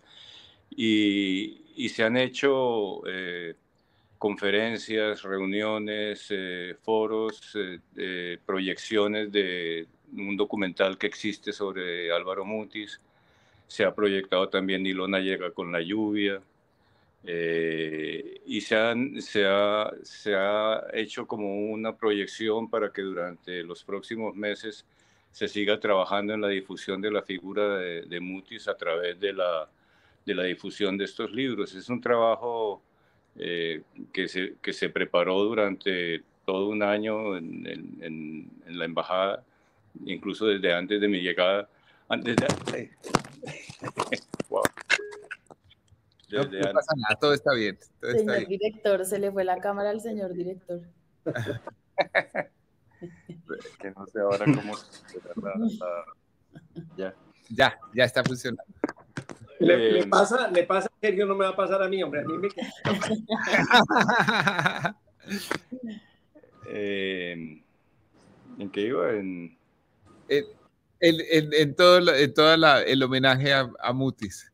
Aprovecho sí, bueno, para pedir una cosa. Desde, desde, antes, desde antes de venir como embajador, todavía cuando era director, empecé a trabajar en, en, en, en, el, en el homenaje a Mutis y en, las entrevistas y en, ha sido un trabajo muy, muy cuidadoso de la embajada para, para poner muy, muy presente la figura de Mutis, que es un, un autor que interesa mucho en China, conocen mucho sobre Mutis.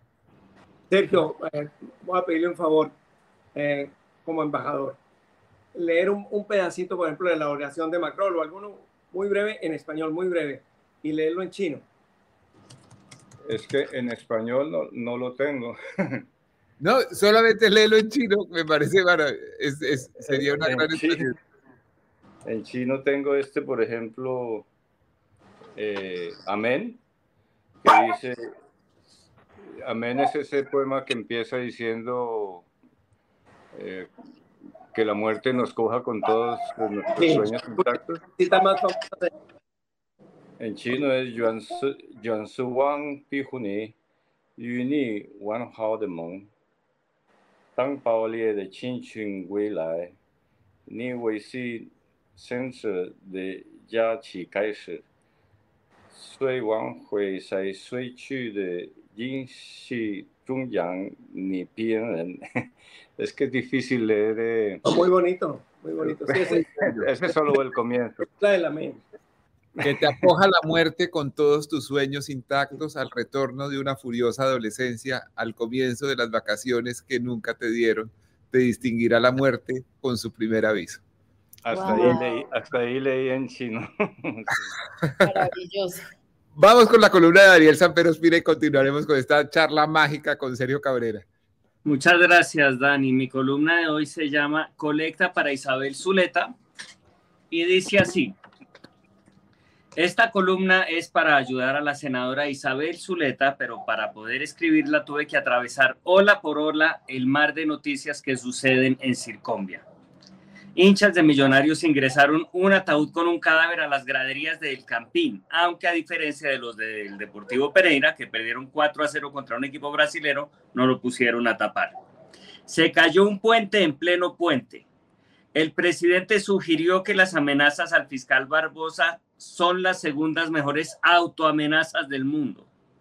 En entrevista con la revista Cambio, José Elías Melo dijo que la identidad del célebre Colombian Official número 3, a través del cual el grupo Aval articuló un hermoso soborno, podría recaer en alguna de estas tres personas, Juan Manuel Santos, Germán Vargas o María Lorena Gutiérrez, que dicho de ese modo parece la alineación de la defensa del Deportivo Pereira.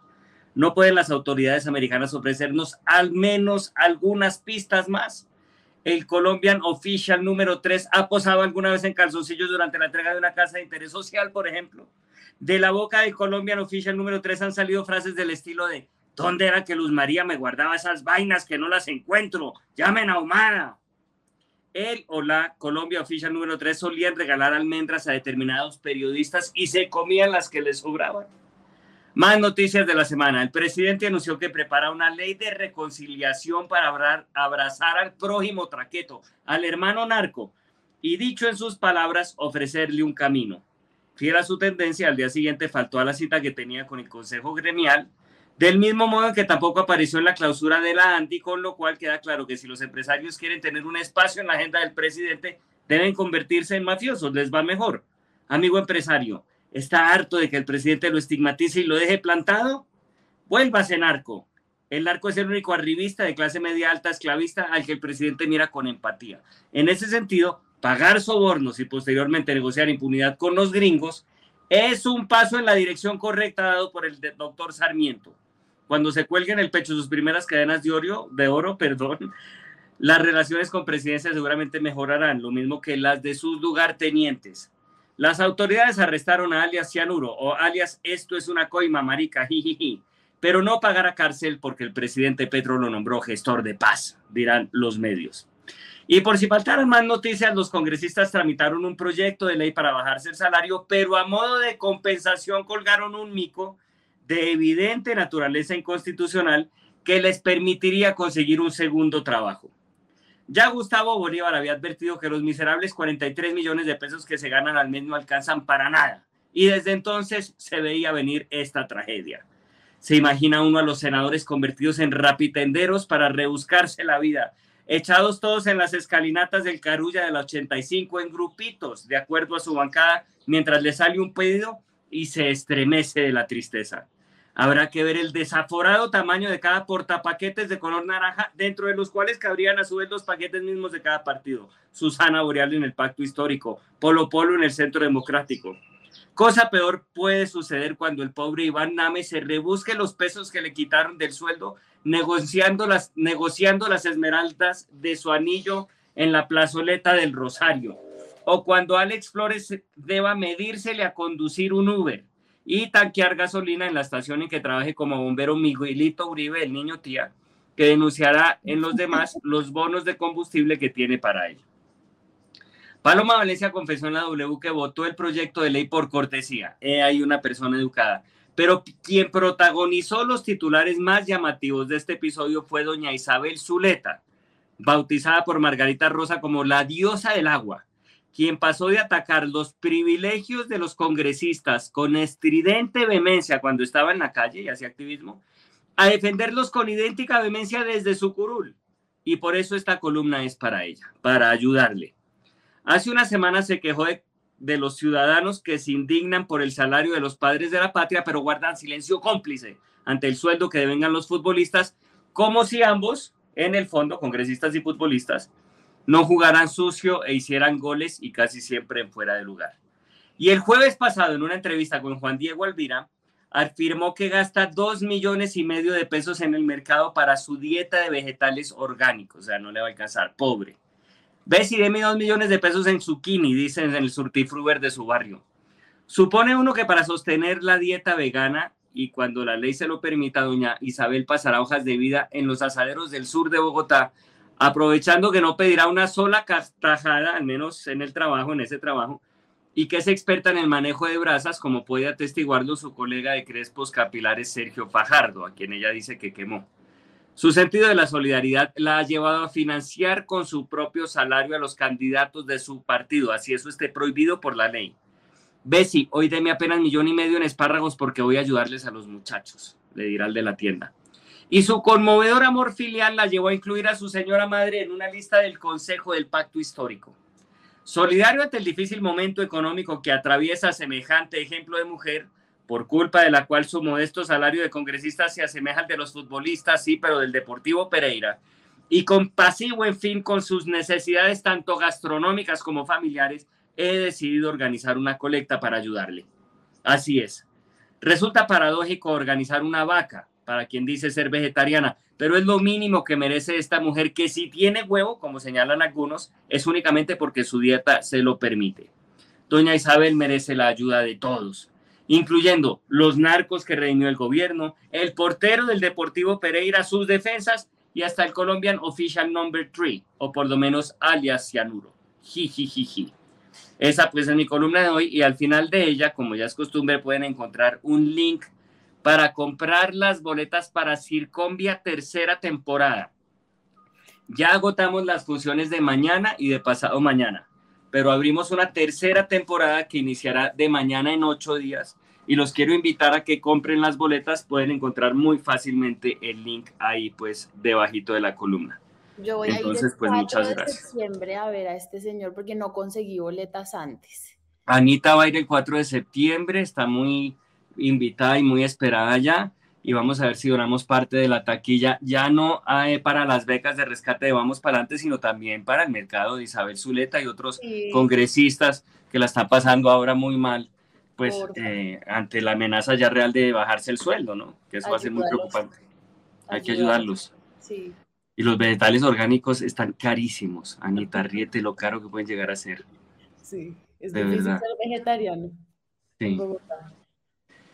Entonces, pues muy bueno. Dani, tienes el micrófono cerrado.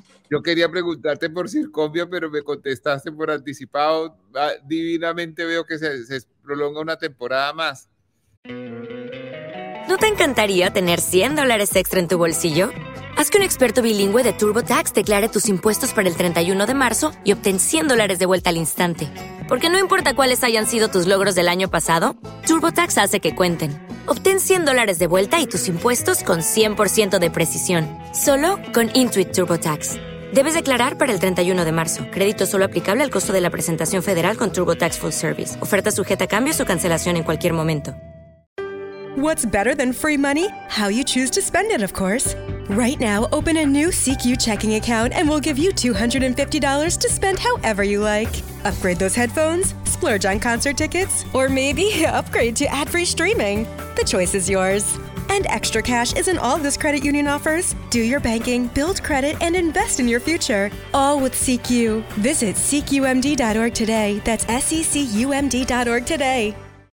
Se prolonga una temporada más y ahorita me toca correr para seguirla actualizando y te quería preguntar precisamente por eso, porque me leí la entrevista que hiciste a Gustavo Petro que está publicada en cambio y de ahí, bueno, salen, salen muchas columnas, saldrán muchas columnas, pero como para meterle sexo a la mañana, porque de verdad ha estado muy cultural y hemos hablado mucho de Mutis y de Juan Gabriel Vázquez y la vaina, quiero referirme en concreto a la respuesta que él te da cuando le preguntas, están, están hablando, además las preguntas muy buenas, te le metiste de frente en todos los temas y demás, Eh, pero cuando le preguntas en concreto sobre lo de si es cierto lo de los episodios de su adicción o de su depresión y demás, él responde, eso que cuenta Ingrid son mentiras, lo que ella había dicho en determinado momento en la campaña, que una vez entró en Bruselas y lo encontró pues ahí acostado, como ido y demás, eso lo comentó Ingrid, entonces tú retomas... Estaba acostado en el piso.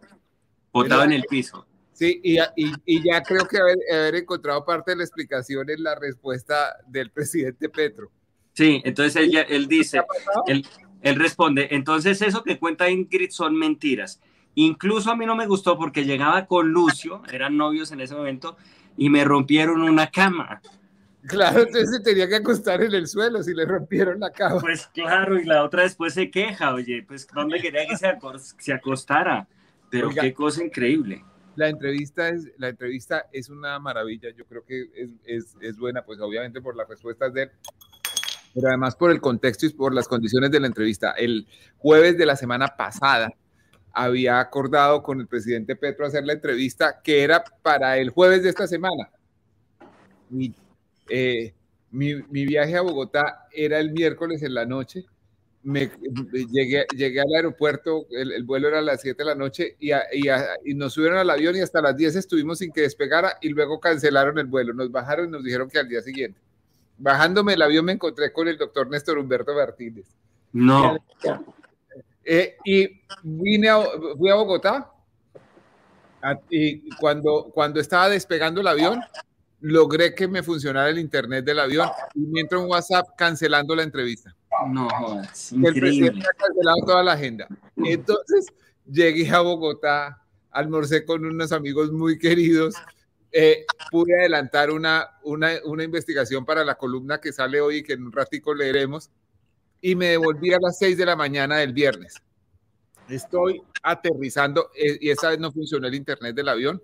Estoy aterrizando y finalmente cuando llega la, la, cobertura se prende que el presidente Petro quiere hacer la entrevista hoy a las seis.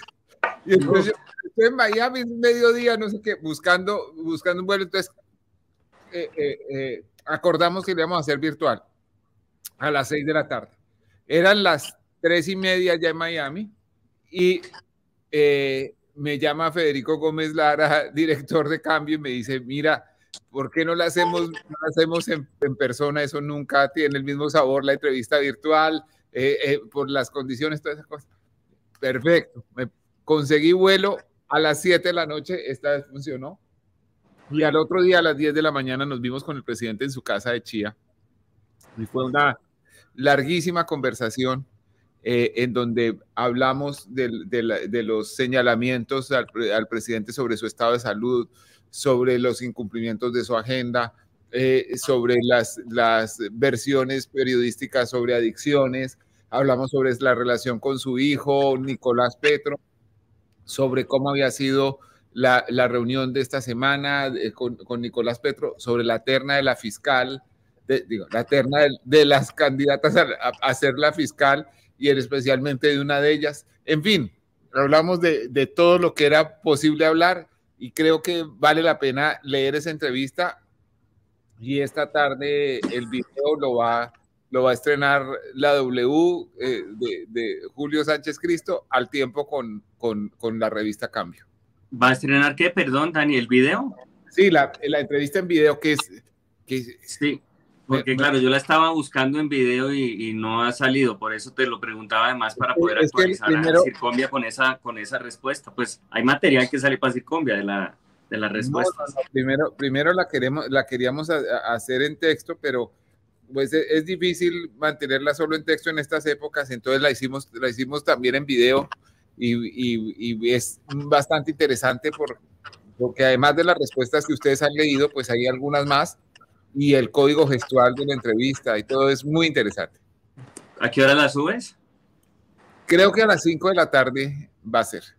¿Cuánto Buenísimo. tiempo estuvieron juntos? ¿Cuánto tiempo duró la entrevista? ¿Qué comían? ¿Qué les daban? Eh, eh, eh, ¿Lucio e Ingrid o, o, o, Daniel y Petro? No, lo, lo, de, lo de la, la, reunión fue en la casa del presidente en Chía. Eh, es, es, es, una casa muy bonita y estuvimos en un jardín debajo de un árbol que el presidente nos contó que había, eh, había sembrado él mismo cuando compraron la casa. Y ya es un árbol grande. Y el árbol empezó a soltar florecitas. Y, en un momento dado, el presidente estaba lleno de flores en su pelo, o en lo que queda de su pelo, y, y, y lleno de flores. Y yo, vaya, yo decía, yo ya estoy igual, me limpiaba. Eh, pero, pero si ven flores en, en, en, en, la, en la cabeza del presidente no se imaginen que, que es una, es una eh, analogía de If You Go to San Francisco, sino, sino, sino lo que pasó debajo del árbol, en donde él dice que no está permitida la depresión porque él se mete debajo de ese árbol y se le acaban todas las tristezas. Es, es, es una entrevista muy interesante. Eh, además, un, un, perrito de la familia presidencial, un cocker supremamente simpático, en algún momento entró durante la grabación, no, no sé si sale o no, pero, pero un perrito muy, muy, muy eh, querendón y muy especial y, y, como uno de los personajes importantes de la vida familiar de, de la familia presidencial. Buenísimo. No bueno, se habló nada del cambio de embajador en la, en la China ni nada. No, no, no, no, no, yo creo que, yo creo que eh, eh, no hay ningún cambio de embajador en la China y, y creo que eh, es el, el, primer embajador que, que, tiene Colombia en China que, que tiene semejante conocimiento, afinidad cultural y, y además dominio del mandarín como el, como el que tiene su excelencia Sergio Cabrera. Fue uno de los primeros que nombró Petro y uno de los primeros en posesionarse, ¿o no, Sergio? No, creo que se demoró un poquito en posesionarse porque estaba, ter, eh, estaba terminando de hacer el casting de Nemorino para el elixir del amor.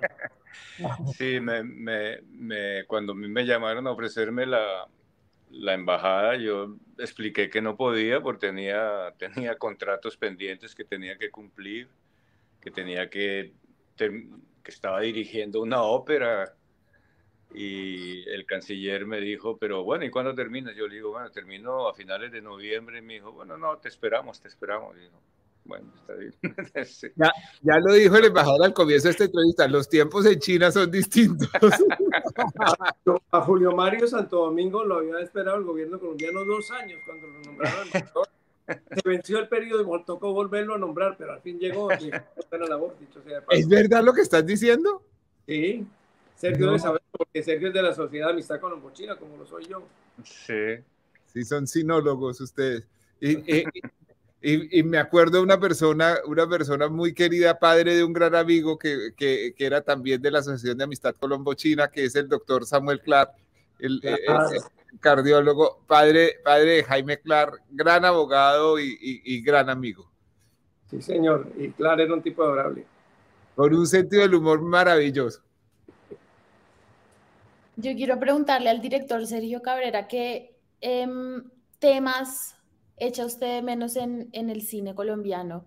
Eh, ¿Qué cree que todavía no sea, de qué faltaría hablar desde el cine? ¿O qué le gustaría a usted, tal vez? yo, yo mantengo como tres o cuatro ideas que me dan vueltas permanentemente de, proyectos que me gustaría hacer, pero eh, en este momento hay un, hay un proyecto específicamente que me gusta mucho, que es una historia sobre una maestra rural eh, en los Montes de María, que me gusta mucho. A mí me gustan las ideas que hablan de la capacidad de la gente para eh, reinventarse, para salir adelante en las dificultades, para para mm, lograr encontrar soluciones diferentes para los problemas de siempre. Esas son como las ideas que me gustan, pero en, hablando en general de lo que yo pienso que el cine debe buscar, yo creo que el, cine tiene que buscar que la gente se emocione con las películas. Yo creo que lo intentan todos los que todos los que hacemos películas intentamos eso algunos con más fortuna que otros. Sergio, la, la, la serie Escalona eh, sigue dándose en Colombia y ya son varias generaciones las nuevas que han, que han disfrutado la serie. Eh, ¿Al final tú quedaste aficionado al vallenato o poco? Mm, no, la verdad quedé un poco saturado porque estuve una, un año, más de un año, porque desde que empezamos a, a trabajar con el, con el maestro Escalona en aquel hotel donde nos reuníamos, eh, empecé a escuchar vallenato sin parar, a escuchar acordeoneros, a escuchar, a, llenarme de, información. Y cuando terminó la serie, como que dije, voy a descansar y ya nunca, nunca más me conecté con el vallenato, con los, con los que suenan por ahí, pero no, perdí como ese entusiasmo que tenía en esa época. Me acuerdo, me acuerdo que por esa época que, en que se estaba empezando a hablar del proyecto de Escalona, eh, yo dirigía un programa para, para audiovisuales, la, la, programadora del Estado que se llamaba el Magazine 7 y 30, y eh, teníamos que grabar muy temprano, que era la hora en que eran más baratos los estudios para que alcanzara el presupuesto. Entonces, teníamos una grabación a las 6 de la mañana invitando al maestro Escalona, que llegó muy puntual, eh, lo recuerdo con una, con una gabardina eh, azul y todo, con unos tragos encima. Yo no sabía si eran de esa mañana o de la noche anterior todavía. Eh, y, y, entonces le preguntamos por la actuación de Carlos Vives. Y entonces empezó a quejarse. Yo, pero ¿a quién se le ocurre que ese hombre puede ser yo con ese pelo? Se tiene que cortar el pelo. Mírenme a mí yo soy negro, griso, yo me peino con los dedos de la mano. y, pues bueno, este, este, este fue no solo la, la consagración de Carlos Vives como, como eh, cultor de un género nuevo, que el vallenato clásico con el rock que siempre le gustaba, sino, sino también de alguna manera la popularización de la música del maestro Escalona, más allá de, creo que del ámbito de los conocedores. Antes era un poco un vallenato muy, conocido en su tierra pero, eh, y, fuera de ella, pero un poco para consumidores gourmet. Y, creo que, y creo que eh, la serie cumplió con volverlo un fenómeno universal. Mm. Sí, hoy, hoy mismo se puede sintonizar en, en Netflix. Sí, inclusive aquí en China, el otro día le dije a alguien, dice, no, pon Netflix. Y me dijo, sí, sí, la estoy viendo. ya, ya la, voy a volver a ver, me muero, de las ganas de... Es mejor en chino.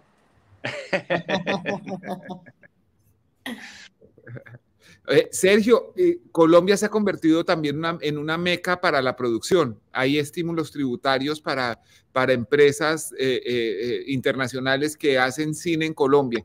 Y sobre eso, digamos, no hay, no hay como un consenso en, el, en la industria colombiana sobre si ha sido bueno del todo o no tanto, porque pues algunos sienten que hay como una sobreexplotación del, de, los, técnicos colombianos que si, bien les pagan más de lo que le pagarían en Colombia, no tienen ni el reconocimiento económico ni el, ni el reconocimiento en créditos que de acuerdo con algunas personas merecerían. ¿Tú tienes alguna opinión sobre eso?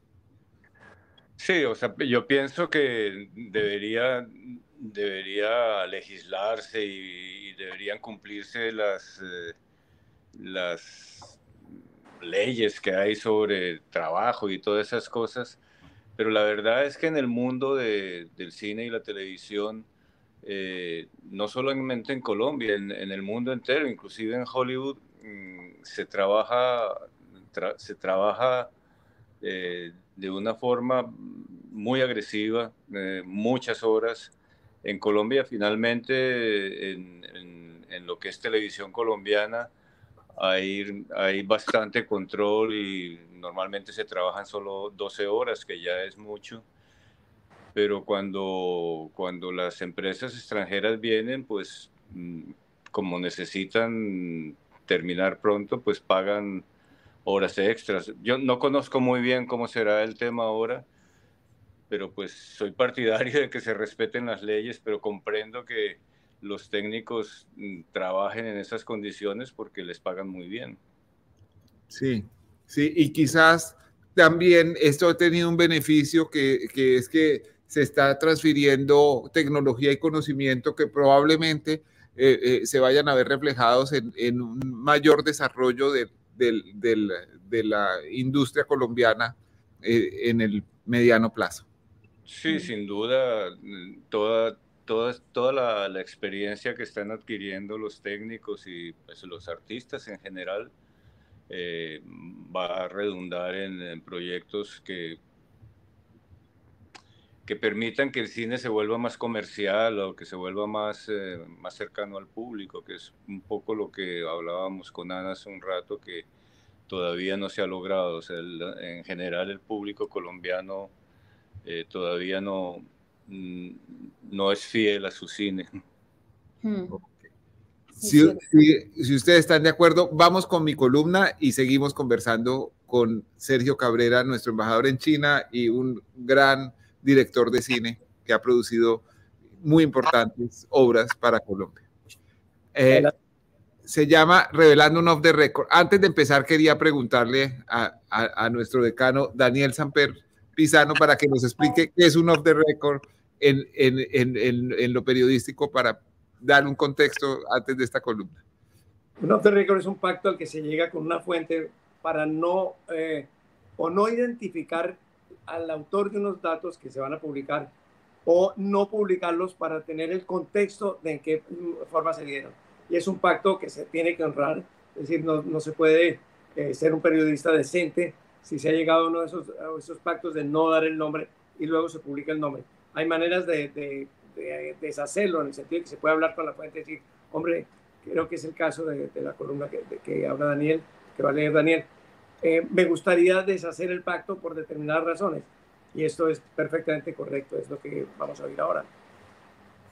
Revelando un off the record. Amparo Cerón, fiscal de la Unidad Anticorrupción, recibió la asignación del caso de Brecht para que le, comillas, hiciera caso a Néstor Humberto Martínez y no tocara los intereses del grupo Aval, viejo y generoso cliente del en ese momento fiscal general. Así se lo dijo la semana pasada el fiscal Luis, eh, el fiscal Luis Gustavo Moreno a la periodista María Jimena Duzán. Algunos han puesto en duda las afirmaciones del exfuncionario tachándolas de oportunistas. ¿Por qué viene a decirlo justamente ahora cuando Amparo Cerón puede convertirse en fiscal general como integrante de la terna propuesta por el presidente Gustavo Petro a la Corte Suprema de Justicia? La verdad es distinta. Luis Gustavo Moreno no se inventó esto para la ocasión hizo afirmaciones sustancialmente similares ante dos periodistas hace cuatro años mientras estaba preso en Estados Unidos por recibir un soborno en ese país. Lo dijo cuando el nombre de Amparo Cerón no significaba mucho y en una entrevista off the record que en el periodismo significa que la fuente de información habla en el entendido de que el reportero mantendrá la confidencialidad sobre los hechos y o la reserva de su identidad. Sucedió el sábado 17 de agosto de 2019 en una cárcel llamada Rivers Correctional Institute, ubicada en Winton, en Carolina del Norte. Hasta allí fuimos Gerardo Reyes, director de la unidad investigativa de la cadena Univisión, y yo. Las reglas de la penitenciaría establecen que no se pueden entrar cámaras, teléfonos celulares o grabadoras. Tampoco una libreta de apuntes, ni un lápiz. Así las cosas, todo lo que habláramos con Moreno deberíamos recordarlo de memoria. Para comer y tomar algo durante la visita, tuvimos que llevar monedas de 25 centavos de dólar en bolsas transparentes con el fin de comprar en las máquinas dispensadoras. Cada uno de nosotros cambió 30 dólares en monedas porque la comida en la cárcel es mala, pero cara. Moreno vestía un uniforme de preso color khaki que le quedaba un poco grande y se veía muy abatido, pero con una enorme claridad mental. A veces daba largos rodeos antes de responder una pregunta. La reunión duró un poco más de seis horas en una sala de visitas en donde decenas de presos, la mayoría afroamericanos e hispanos, atendían a sus familias alrededor de unas mesas metálicas fijadas al piso. Cuando terminó la hora de visita, Gerardo y yo salimos presurosamente hacia el carro alquilado y escribimos nuestros recuerdos frescos de la conversación para compartirlos entre nosotros, compararlos y quizás publicarlos cuando llegara el momento. Mis notas a mano siguen en la libreta que usaba ese día. Gerardo, además de sus apuntes manuscritos, redactó un correo electrónico de resumen y me lo envió tres días después, el 20 de agosto de 2019. Esta semana me reuní con Luis Gustavo Moreno para pedirle que me autorizara para levantar el off the record, es decir, para que me permita hacer público lo que nos contó en esa conversación bajo reserva. Moreno está preocupado por su seguridad y por las consecuencias judiciales que puedan traerle sus revelaciones. Sin embargo, accedió a que se revele el 90% de lo que dijo. Solo pidió que se mantenga por ahora el secreto sobre un tema que nos contó y que permanece inédito porque cree que si se conoce, su vida estará en peligro de manera inmediata e inminente. Dentro de varios temas en esa conversación, Moreno nos dijo que el caso más complicado que manejó en la fiscalía fue el de los sobornos de la Ruta del Sol. Aseguró que mientras su jefe, el entonces eh, fiscal general Néstor Humberto Martínez, afirmaba que no se quería meter en el caso de Brecht, le pidió armar un equipo de confianza para que se encargara del asunto. Dijo también que Martínez se reunía con frecuencia y le daba instrucciones a la fiscal Amparo Cerón, a quien Moreno había puesto al frente de la investigación porque haría lo que le mandaran ellos.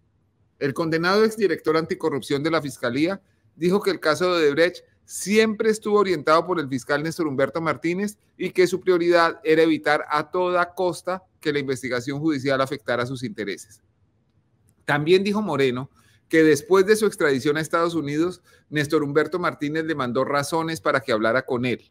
Inicialmente su abogado David Weinstein le manifestó que la Fiscalía de Florida le había informado que Néstor Humberto Martínez quería verlo. Días después, una fiscal estadounidense le dijo que el fiscal Martínez estaba dispuesto a viajar a Miami, donde entonces estaba detenido para ir a hablar con él. Moreno le preguntó que si el fiscal general de Colombia iría a visitarlo a la cárcel y ella le respondió que si el extraditado aceptaba, lo trasladarían a las oficinas de la fiscalía para que se reuniera en el despacho de ella con el alto funcionario colombiano. Cuando Moreno declinó la posibilidad, la fiscal le preguntó por qué no aceptaba una llamada de Néstor Humberto Martínez. Él respondió que no tenía nada que hablar con él. Moreno asegura que luego de rehusarse a hablar con Néstor Humberto Martínez, se multiplicó la presión sobre él y que tanto la fiscal como su abogado David Weinstein se endurecieron. Poco después le empezaron a preguntar qué era lo que sabía del fiscal Néstor Humberto Martínez. Él no quiso decírselo a ellos ni a nosotros en el off the record, lo único que dijo es que hablar del caso de Brecht significaba meterse con Luis Carlos Sarmiento Angulo, el hombre más poderoso de Colombia, y que no quería tenerlo de enemigo. Consulté al fiscal Néstor Humberto Martínez, quien me contestó en una extensa carta que ustedes pueden ver en un vínculo de la columna. Asegura que todo es una infamia, que jamás quiso visitar a Moreno en su lugar de reclusión en Estados Unidos y que Amparo Cerón es un ejemplo de independencia.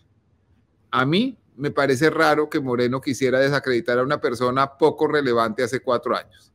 Luis Gustavo Moreno dijo otras muchas cosas que ya estoy autorizado a publicar. Quise empezar por esta porque demuestra de manera incontrovertible que ha sido consistente en sus menciones sobre Odebrecht, Néstor Humberto Martínez y Amparo Cerón. Esa es la columna de hoy. ¿Qué será ese 10% que no, que no ha contado ni el coronel? No, no, me ha contado muchas cosas, pero ese 10% es lo que él pide que no, se que no autoriza contarse y, y, de verdad que va a ser muy interesante cuando lo autorice. Por eso es que Daniel Coronel duerme tan poquito, porque vive dormido en una cantidad de secretos. Pues muy interesante el, el, eh, el, el episodio mismo para cualquier estudiante de hacer la entrevista, conseguir los datos, guardarlos y ser fieles a, esa, palabra dada. Lo mismo había pasado, o me equivoco con él, en el caso de Gidin Medina.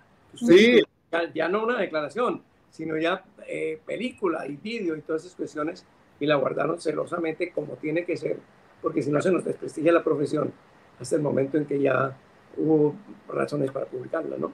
Además, ahí había una discusión interesante sobre el tema, maestro, porque dicen, digamos, dice, usted puede quebrantar el off the record si con eso eh, está salvando una vida, o, el sigilo profesional, si, si, con eso está salvando una vida, por, por decir algo.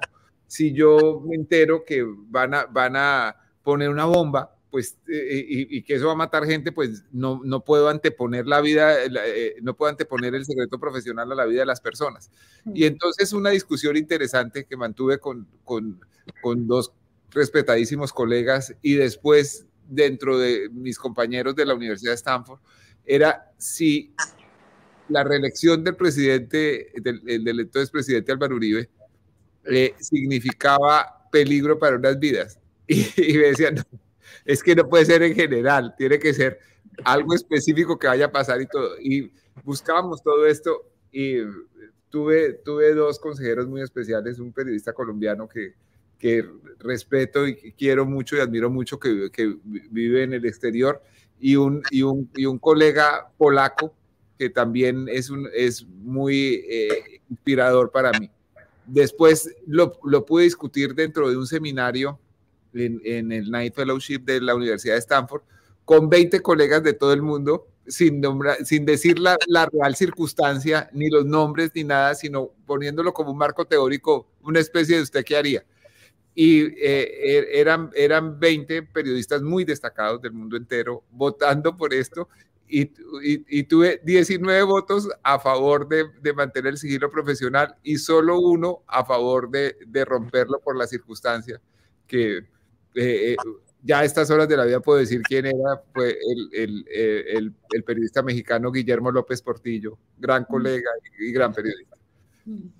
Pasa lo mismo con los abogados. Cuando la Corte Constitucional revisó ese tema del secreto profesional, hizo una semejanza entre el secreto profesional periodístico y el de los abogados, que uno sí tiene derecho a, a quebrantar si hay un delito en curso o puede evitar que se, que se que acaezca otro delito.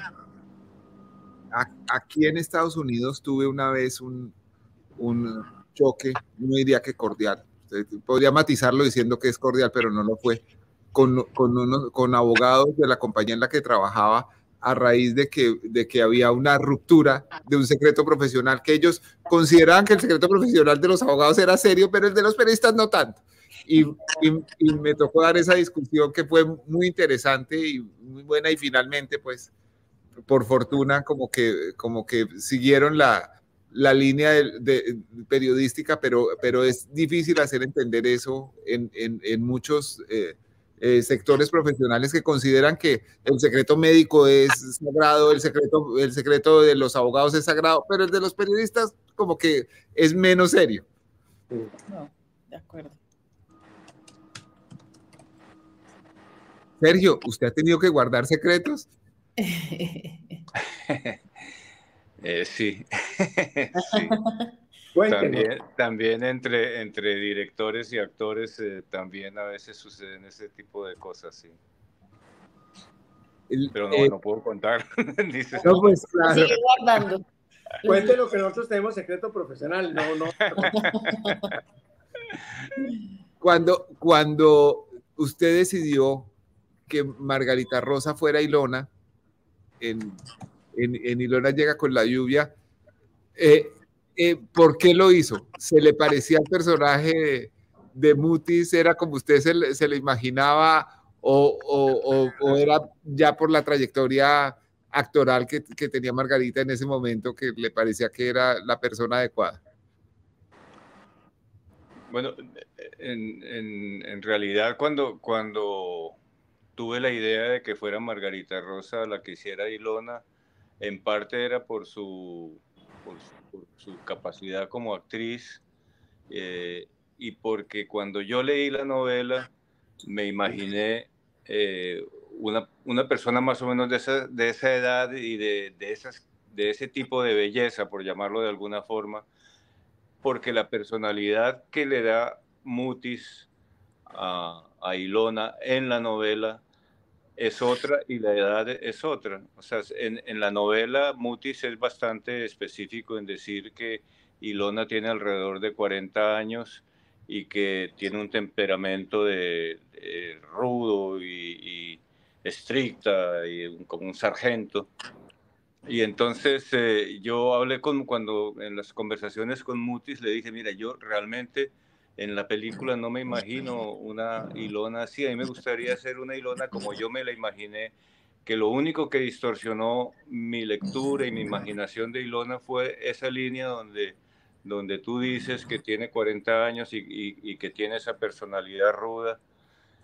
Y, y, me dijo, no, no, no, tú haz la Ilona que leíste, la novela es tuya, tú tienes toda la libertad y entonces fue ahí que empecé a buscar actrices y, y pensé en, en, Margarita Rosa, pero no me atrevía. Entonces le mandé una foto a, a Mutis y le dije, mira, eh, antes de hablar con Margarita, y le dije, mira, esta, esta es la Ilona que propongo. Y Mutis me llamó, no me contestó, por, eh, por, esa era la época del fax y esas cosas. Me llamó y me dijo que sí, que le encantaba, que le gustaba mucho. Eh, eh, Margarita Rosa. Entonces, empecé a trabajar con Margarita y durante 20 días en Bogotá, antes de viajar a La Habana, la película se rodó en La Habana, durante 20 días estuvimos ensayando con Humberto Dorado y Margarita el personaje de la mujer sargento. Y eh, cuando llegamos a La Habana, el primer día de rodaje, rodamos, empezamos a rodar y todas las 8 de la mañana y a las 12 del día, como sargento, a las 12 del día yo me arrepentí, llamé al productor y le dije, mira, me equivoqué, mm, quiero cambiar el personaje, necesito comenzar el rodaje otra vez. Era perder un día de trabajo. Y entonces discutimos, me dijo, ¿por qué? Y me dijo, bueno, sigue adelante. Y entonces hablé con Margarita y le dije, Margarita, olvídate de todo lo que hemos ensayado, olvídate de todo lo que he dicho, olvídate de, las líneas donde Mutis describe a, a Ilona. Vamos a hacer una Ilona que se parece mucho a ti una Ilona, tú, tú vas a ser Ilona, yo, yo te voy a ayudar a ponerle lo que le falta y a quitarle lo que te sobra para hacer una Ilona dulce, amorosa, romántica. Y Margarita se echó a llorar. Se echó a llorar porque dijo, pero si hemos estado ensayando 20 días, yo he construido el personaje de la sargento, yo no puedo. O sea, y entonces por eso se perdió el día, porque después de la llorada y eso tocó volver como a preparar el terreno para comenzar nuevamente el rodaje y que quedara la Margarita que aparece en la película, pues la Ilona que aparece en la película. Qué maravilla de historia. Es una película maravillosa, es maravillosa. Yo quería preguntarle a este experto si vio Oppenheimer y qué le, qué le parecen las críticas que dicen que lo acusan un poco de negacionista, que es una película apologética a la fuerza de la bomba atómica porque no se registra un poco lo que ocurrió en Hiroshima y Nagasaki eh, en Japón. Si él cree que esa es una, una crítica válida, ¿qué le pareció? No, no, no he visto, no he visto la película y aquí no ha llegado y no va a llegar. Sí, sí, va a llegar, está anunciada.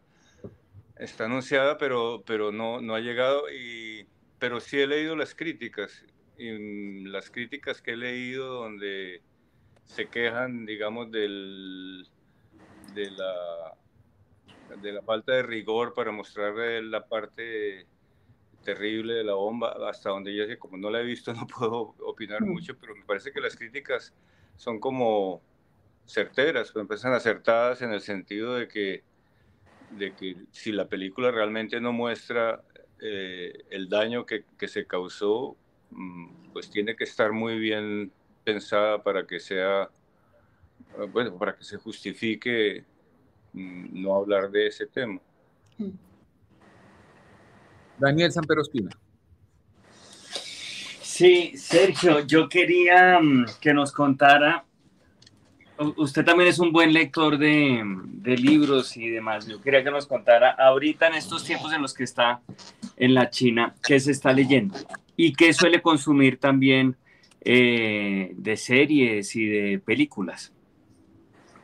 Sí, yo mm, ahora mismo estoy terminando de leer un libro de Héctor Abad que se llama Salvo mi corazón, todo está bien Mm. que, eh, eh, es, es, un libro donde además aparezco como personaje porque yo, yo era amigo de, de, de, Luis Alberto Álvarez, que es el protagonista del libro, y trabajé con él, entonces de alguna forma eh, Héctor me puso ahí como un pequeño personaje.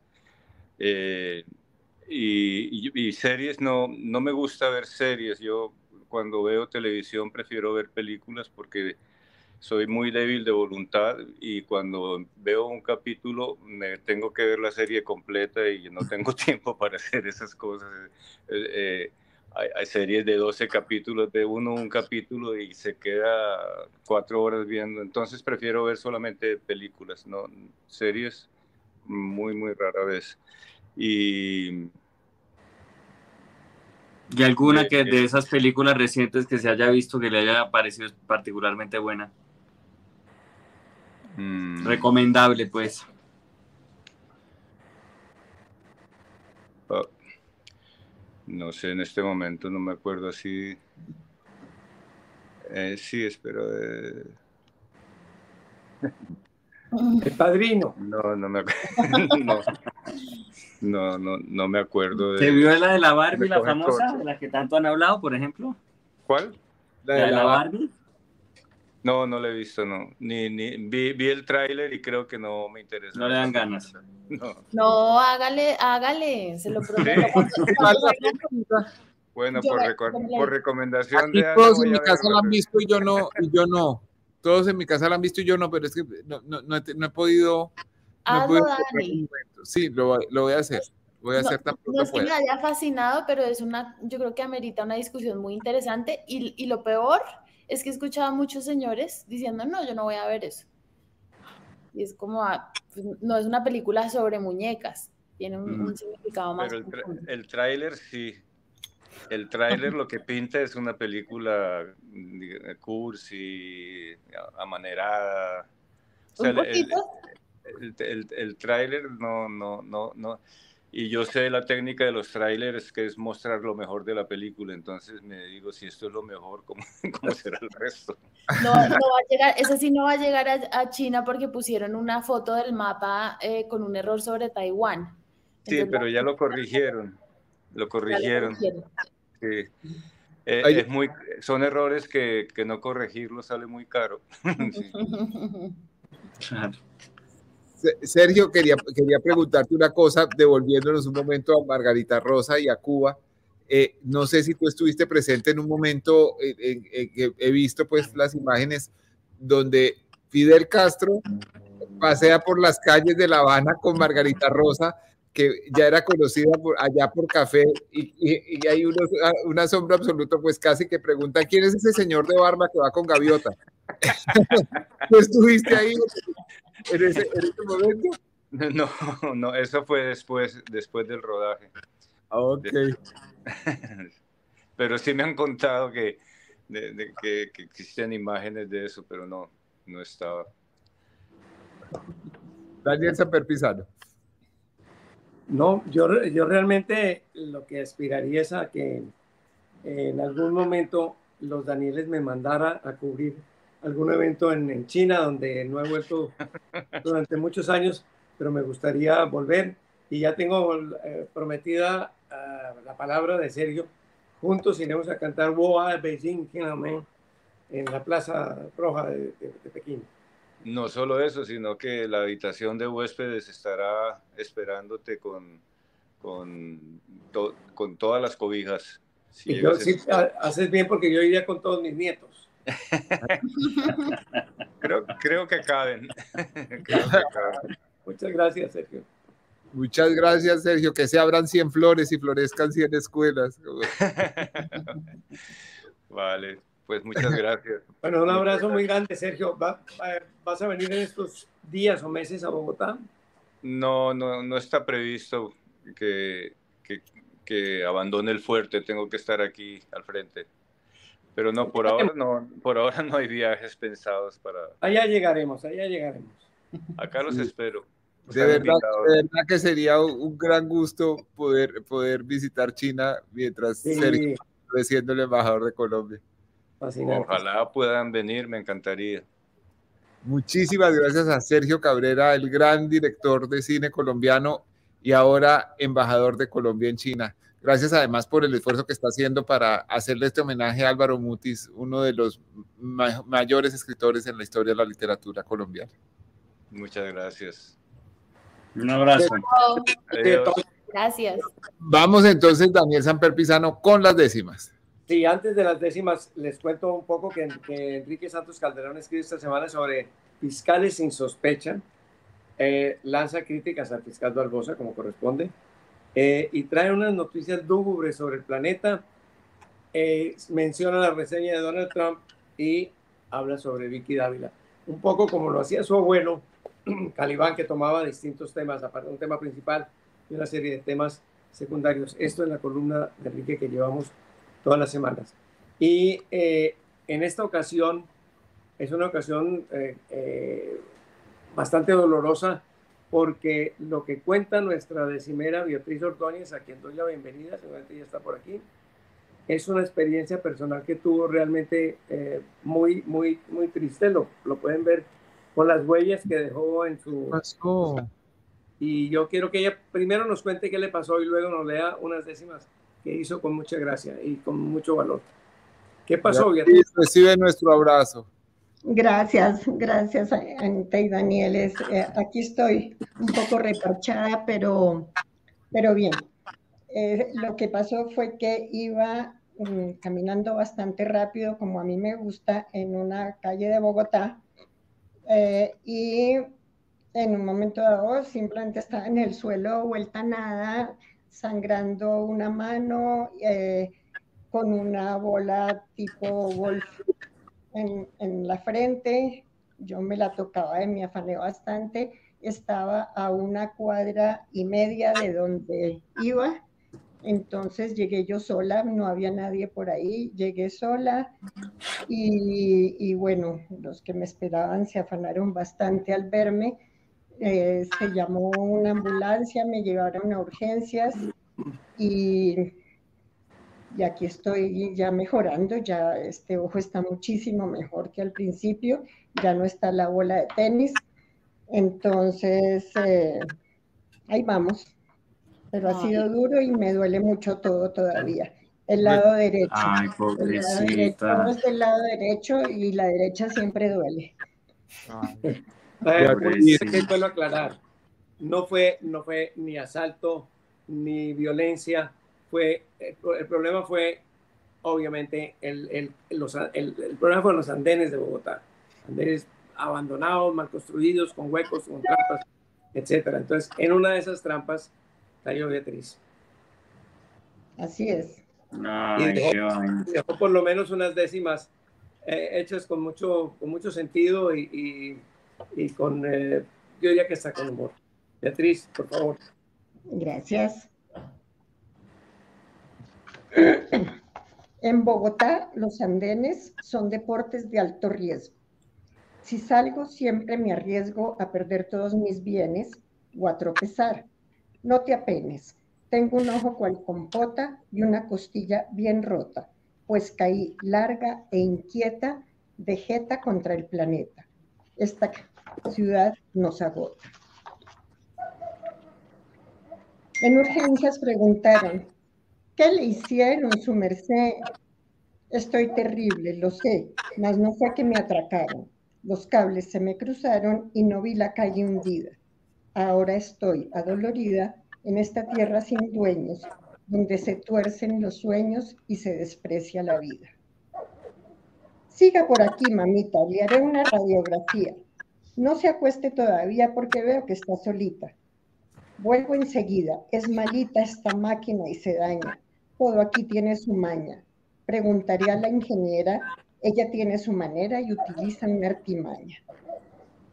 ¿Más exámenes? Pregunto. Los galenos analizan resultados y precisan qué tan grave es el asunto. ¿Cuándo sabré lo que pasa? La respuesta se retrasa. Acatar sus instrucciones, prometo, sin condiciones, si me dejan ir a casa. Salí muy agradecida de no tener nada grave.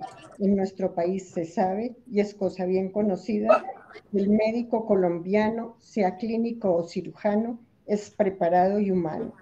Diez horas tras el ingreso, me mandaron de regreso con el diagnóstico en mano. Eso es. Bravo. Mejórate pronto, Beatriz. Recupérate pronto. Mi mamá, mi mamá sufrió una caída parecida hace unos meses, fue terriblemente angustioso y ya está perfecta y se recuperó muy bien. También fue llegando a la casa caminando. Se- Pero, eh, eh, ¿En Bogotá también? en Bogotá también, sí, señor. En, un- en- en un andén de estos que no tienen, están desnivelados, tienen, una- tienen unas pequeñas trampas y es fácil caerse. Sí. Bueno, pues deseándole pronta recuperación a nuestra querida Beatriz Ordóñez, nos despedimos hoy en los Daniel. Nos vemos en una semana. Un abrazo para todos.